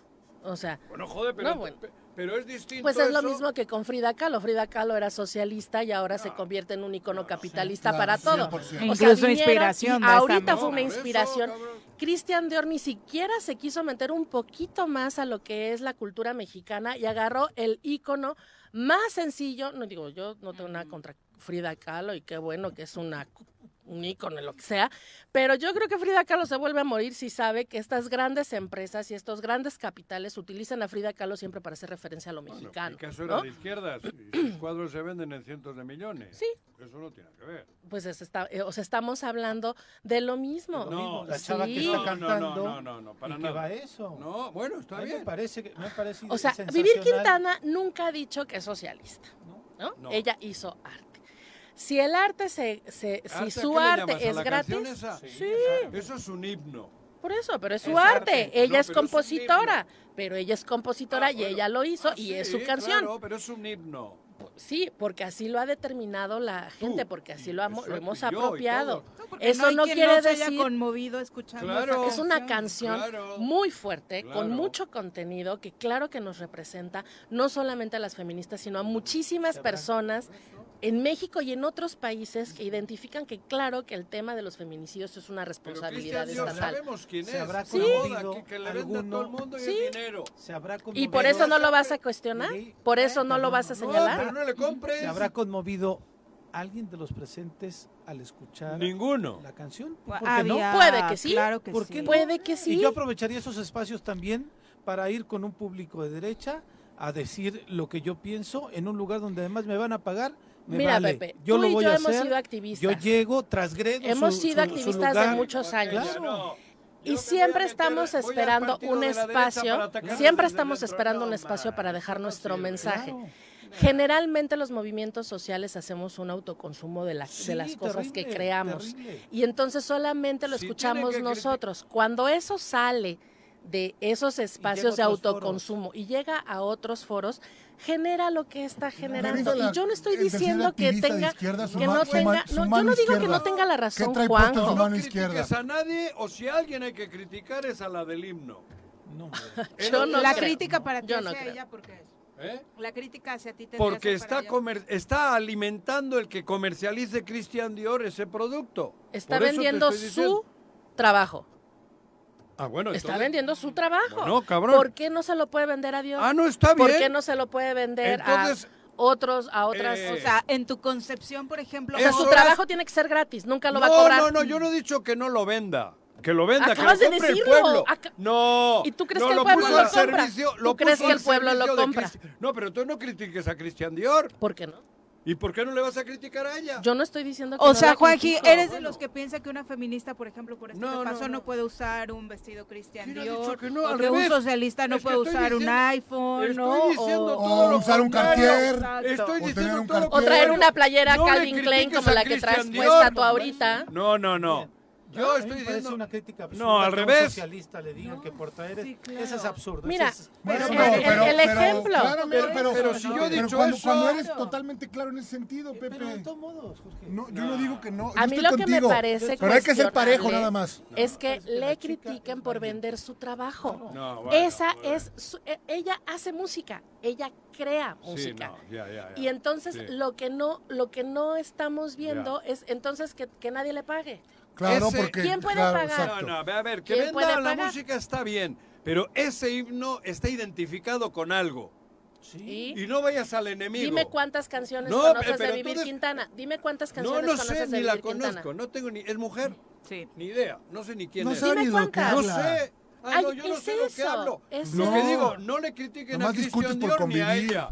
Y punto, el mundo libre. No, Porque si no, alguien no, hay que criticarles a ella. Yo creo ¿Cómo que hay Por dimensiones. haber vendido el himno ¿no? que y es hay del- cosas de lucha que de se pueden del hacer del de críticas, pero no Claro porque sí, vendas tu trabajo. O ¿Eh? sea, nadie más conoce otra canción de Vivir Quintana, a menos que seas muy, muy amiga de ella ¿Sí? o muy, muy Fan. consumidora del- de, ¿Sí? de- de su producto.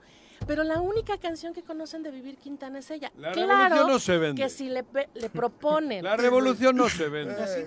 Bueno, de entrada, No, Vivir Quintana no dice es que es un himno revolucionaria. revolucionario. No. Ese es un himno revolucionario, claro que sí. Bueno, cada quien le pone el claro título a las sí. cosas que Ese hace, ya es del cada quien hace con lo que crea lo que mejor le venga en Está gana. bien, Está bien, cabrón. Ese es un himno revolucionario. Y esos no se comercializan. Que no lo haya sacado. Y aquí y se nadie ha dicho la que le pegaron. La que le entrañable transparencia no Ni siquiera estamos confirmando eso, presencia, ¿no? O sea, comandante. Hay grupos que cantan este tipo de canciones o la de El Pueblo Unido Jamás Será, que han sido pagados por el gobierno mexicano, ¿no? que, debe- Claramente. que no deberían de ser Eh. pagados por el gobierno y vienen y no veo esa. O sea, estuvieron en Guanajuato. No, no, la- no, es lo mismo. No, no. Salir a actuar para el pueblo es distinto. No, claro, claro. Si me dices que ahí estaban miles de feministas a toda madre Había que feministas. Había feministas. Ah, está bien, feministas. está bien. Pero tú no me critiques a Cristian Dior. Claro que sí. ¿No? Claro que sí. No, y, a creo, nadie. y creo que O a nadie o primero a ella. separado, Porque Claro. justamente lo que está es haciendo la mayoría es lo que hace y ya me no encanta siempre que él tenga este tipo de reacciones porque me da la posibilidad de decir justo esto es lo que vengo a traer a la mesa. Que hay mucho mayor crítica a las personas que no viven de los lujos, que no están en el capitalismo de lleno, pero que tienen una oportunidad de que su arte se pueda, tra- No que pueda trascender no, no, fronteras. no, no. No, pero no, yo no si me- la yo- criticas, yo no, no, no, no, no no es lo puedes criticar es a Dios o al revés, No. o no criticas a No, nadie. Pero no es de ella. ¿Eh? Es un himno, pero es Ese de himno ella. ya pasó a ser de todo. No, es No, de ella. Bueno, va, no, joder. Es de ella. Bueno, es de ella, Mango. Pero eh, es, es como lo que pasó con la canción. Yo no sé quién es ella y sé el de himno. la- Entonces, del- ¿el himno de de quién la es? Tú de hoy no puedes la can- poner la canción ahorita porque tiene derechos y son de ¿Cómo se llama bien. la canción que, cansa- que cantan en la casa de papel? Bueno, pero tú no me critiquen a Cristian Dios. Vela, Claro chao, sí. vela, Vela, chao, chao. vela, es chao, un himno chao, que chao. está utilizándose en una serie de Netflix que es gringa, que- Capitalista, capitalista, 100%, ¿no? claro. Pero nadie que hayan util- que hayan vendido o que hayan prestado. parte o del que- éxito de que la es el serie. éxito de la serie. La frase de la No, serie. O sea, yo Exacto. creo que es justamente esta parte de- de hacer críticas eh, simples, sin fondo. Y No, no. está bien, quien, quien crea como Juanjo que No, la lucha no, se vende, si a mí Vivir Quintana nunca me ha dicho que ella es ella. revolucionaria, que ella no quiere cobrar, aún su- así, ¿eh? y tampoco ha salido a decir que le pagaron, ¿no? Cosas que sí hay que criticar es, por ejemplo, a la Secretaría de Cultura, Juanji, que con esta, que con esta campa con este desfile o con esta colección hace todo un- un- una difusión de se Ese hizo contrato, fue legal, es precioso, los indígenas que hicieron, que construyeron, que bordaron, pero no lo hace con, con otro tipo de eh, artesanos y artesanas, no les da la misma publicidad, se las hace a partir de que Cristian Dior viene y hace esta presentación, que si bien es cierto los bordados son preciosos, también es cierto que esos mismos los puedes Los encontramos en cada esquina, y no hace nada. Y también refleja eh, que hasta que Dior o estas grandes empresas utilizan la apropiación cultural para vender en alta en, en el mercado de lujo, en de alta gama, entonces es cuando se dice que eh, vale la pena, porque las, las personas cuando las- los mexicanos siempre estamos regateando, creemos que no es bueno, entre otras cosas. Nat, muchas gracias por acompañarnos. Muy buenos días. Buenos días. Jorge, muchas gracias, Gracias por acompañarnos. ustedes. Juanjo, ya nos vamos. Que tengan excelente martes. Los Juanji. esperamos mañana en punto de las Adiós. 7. Juanji.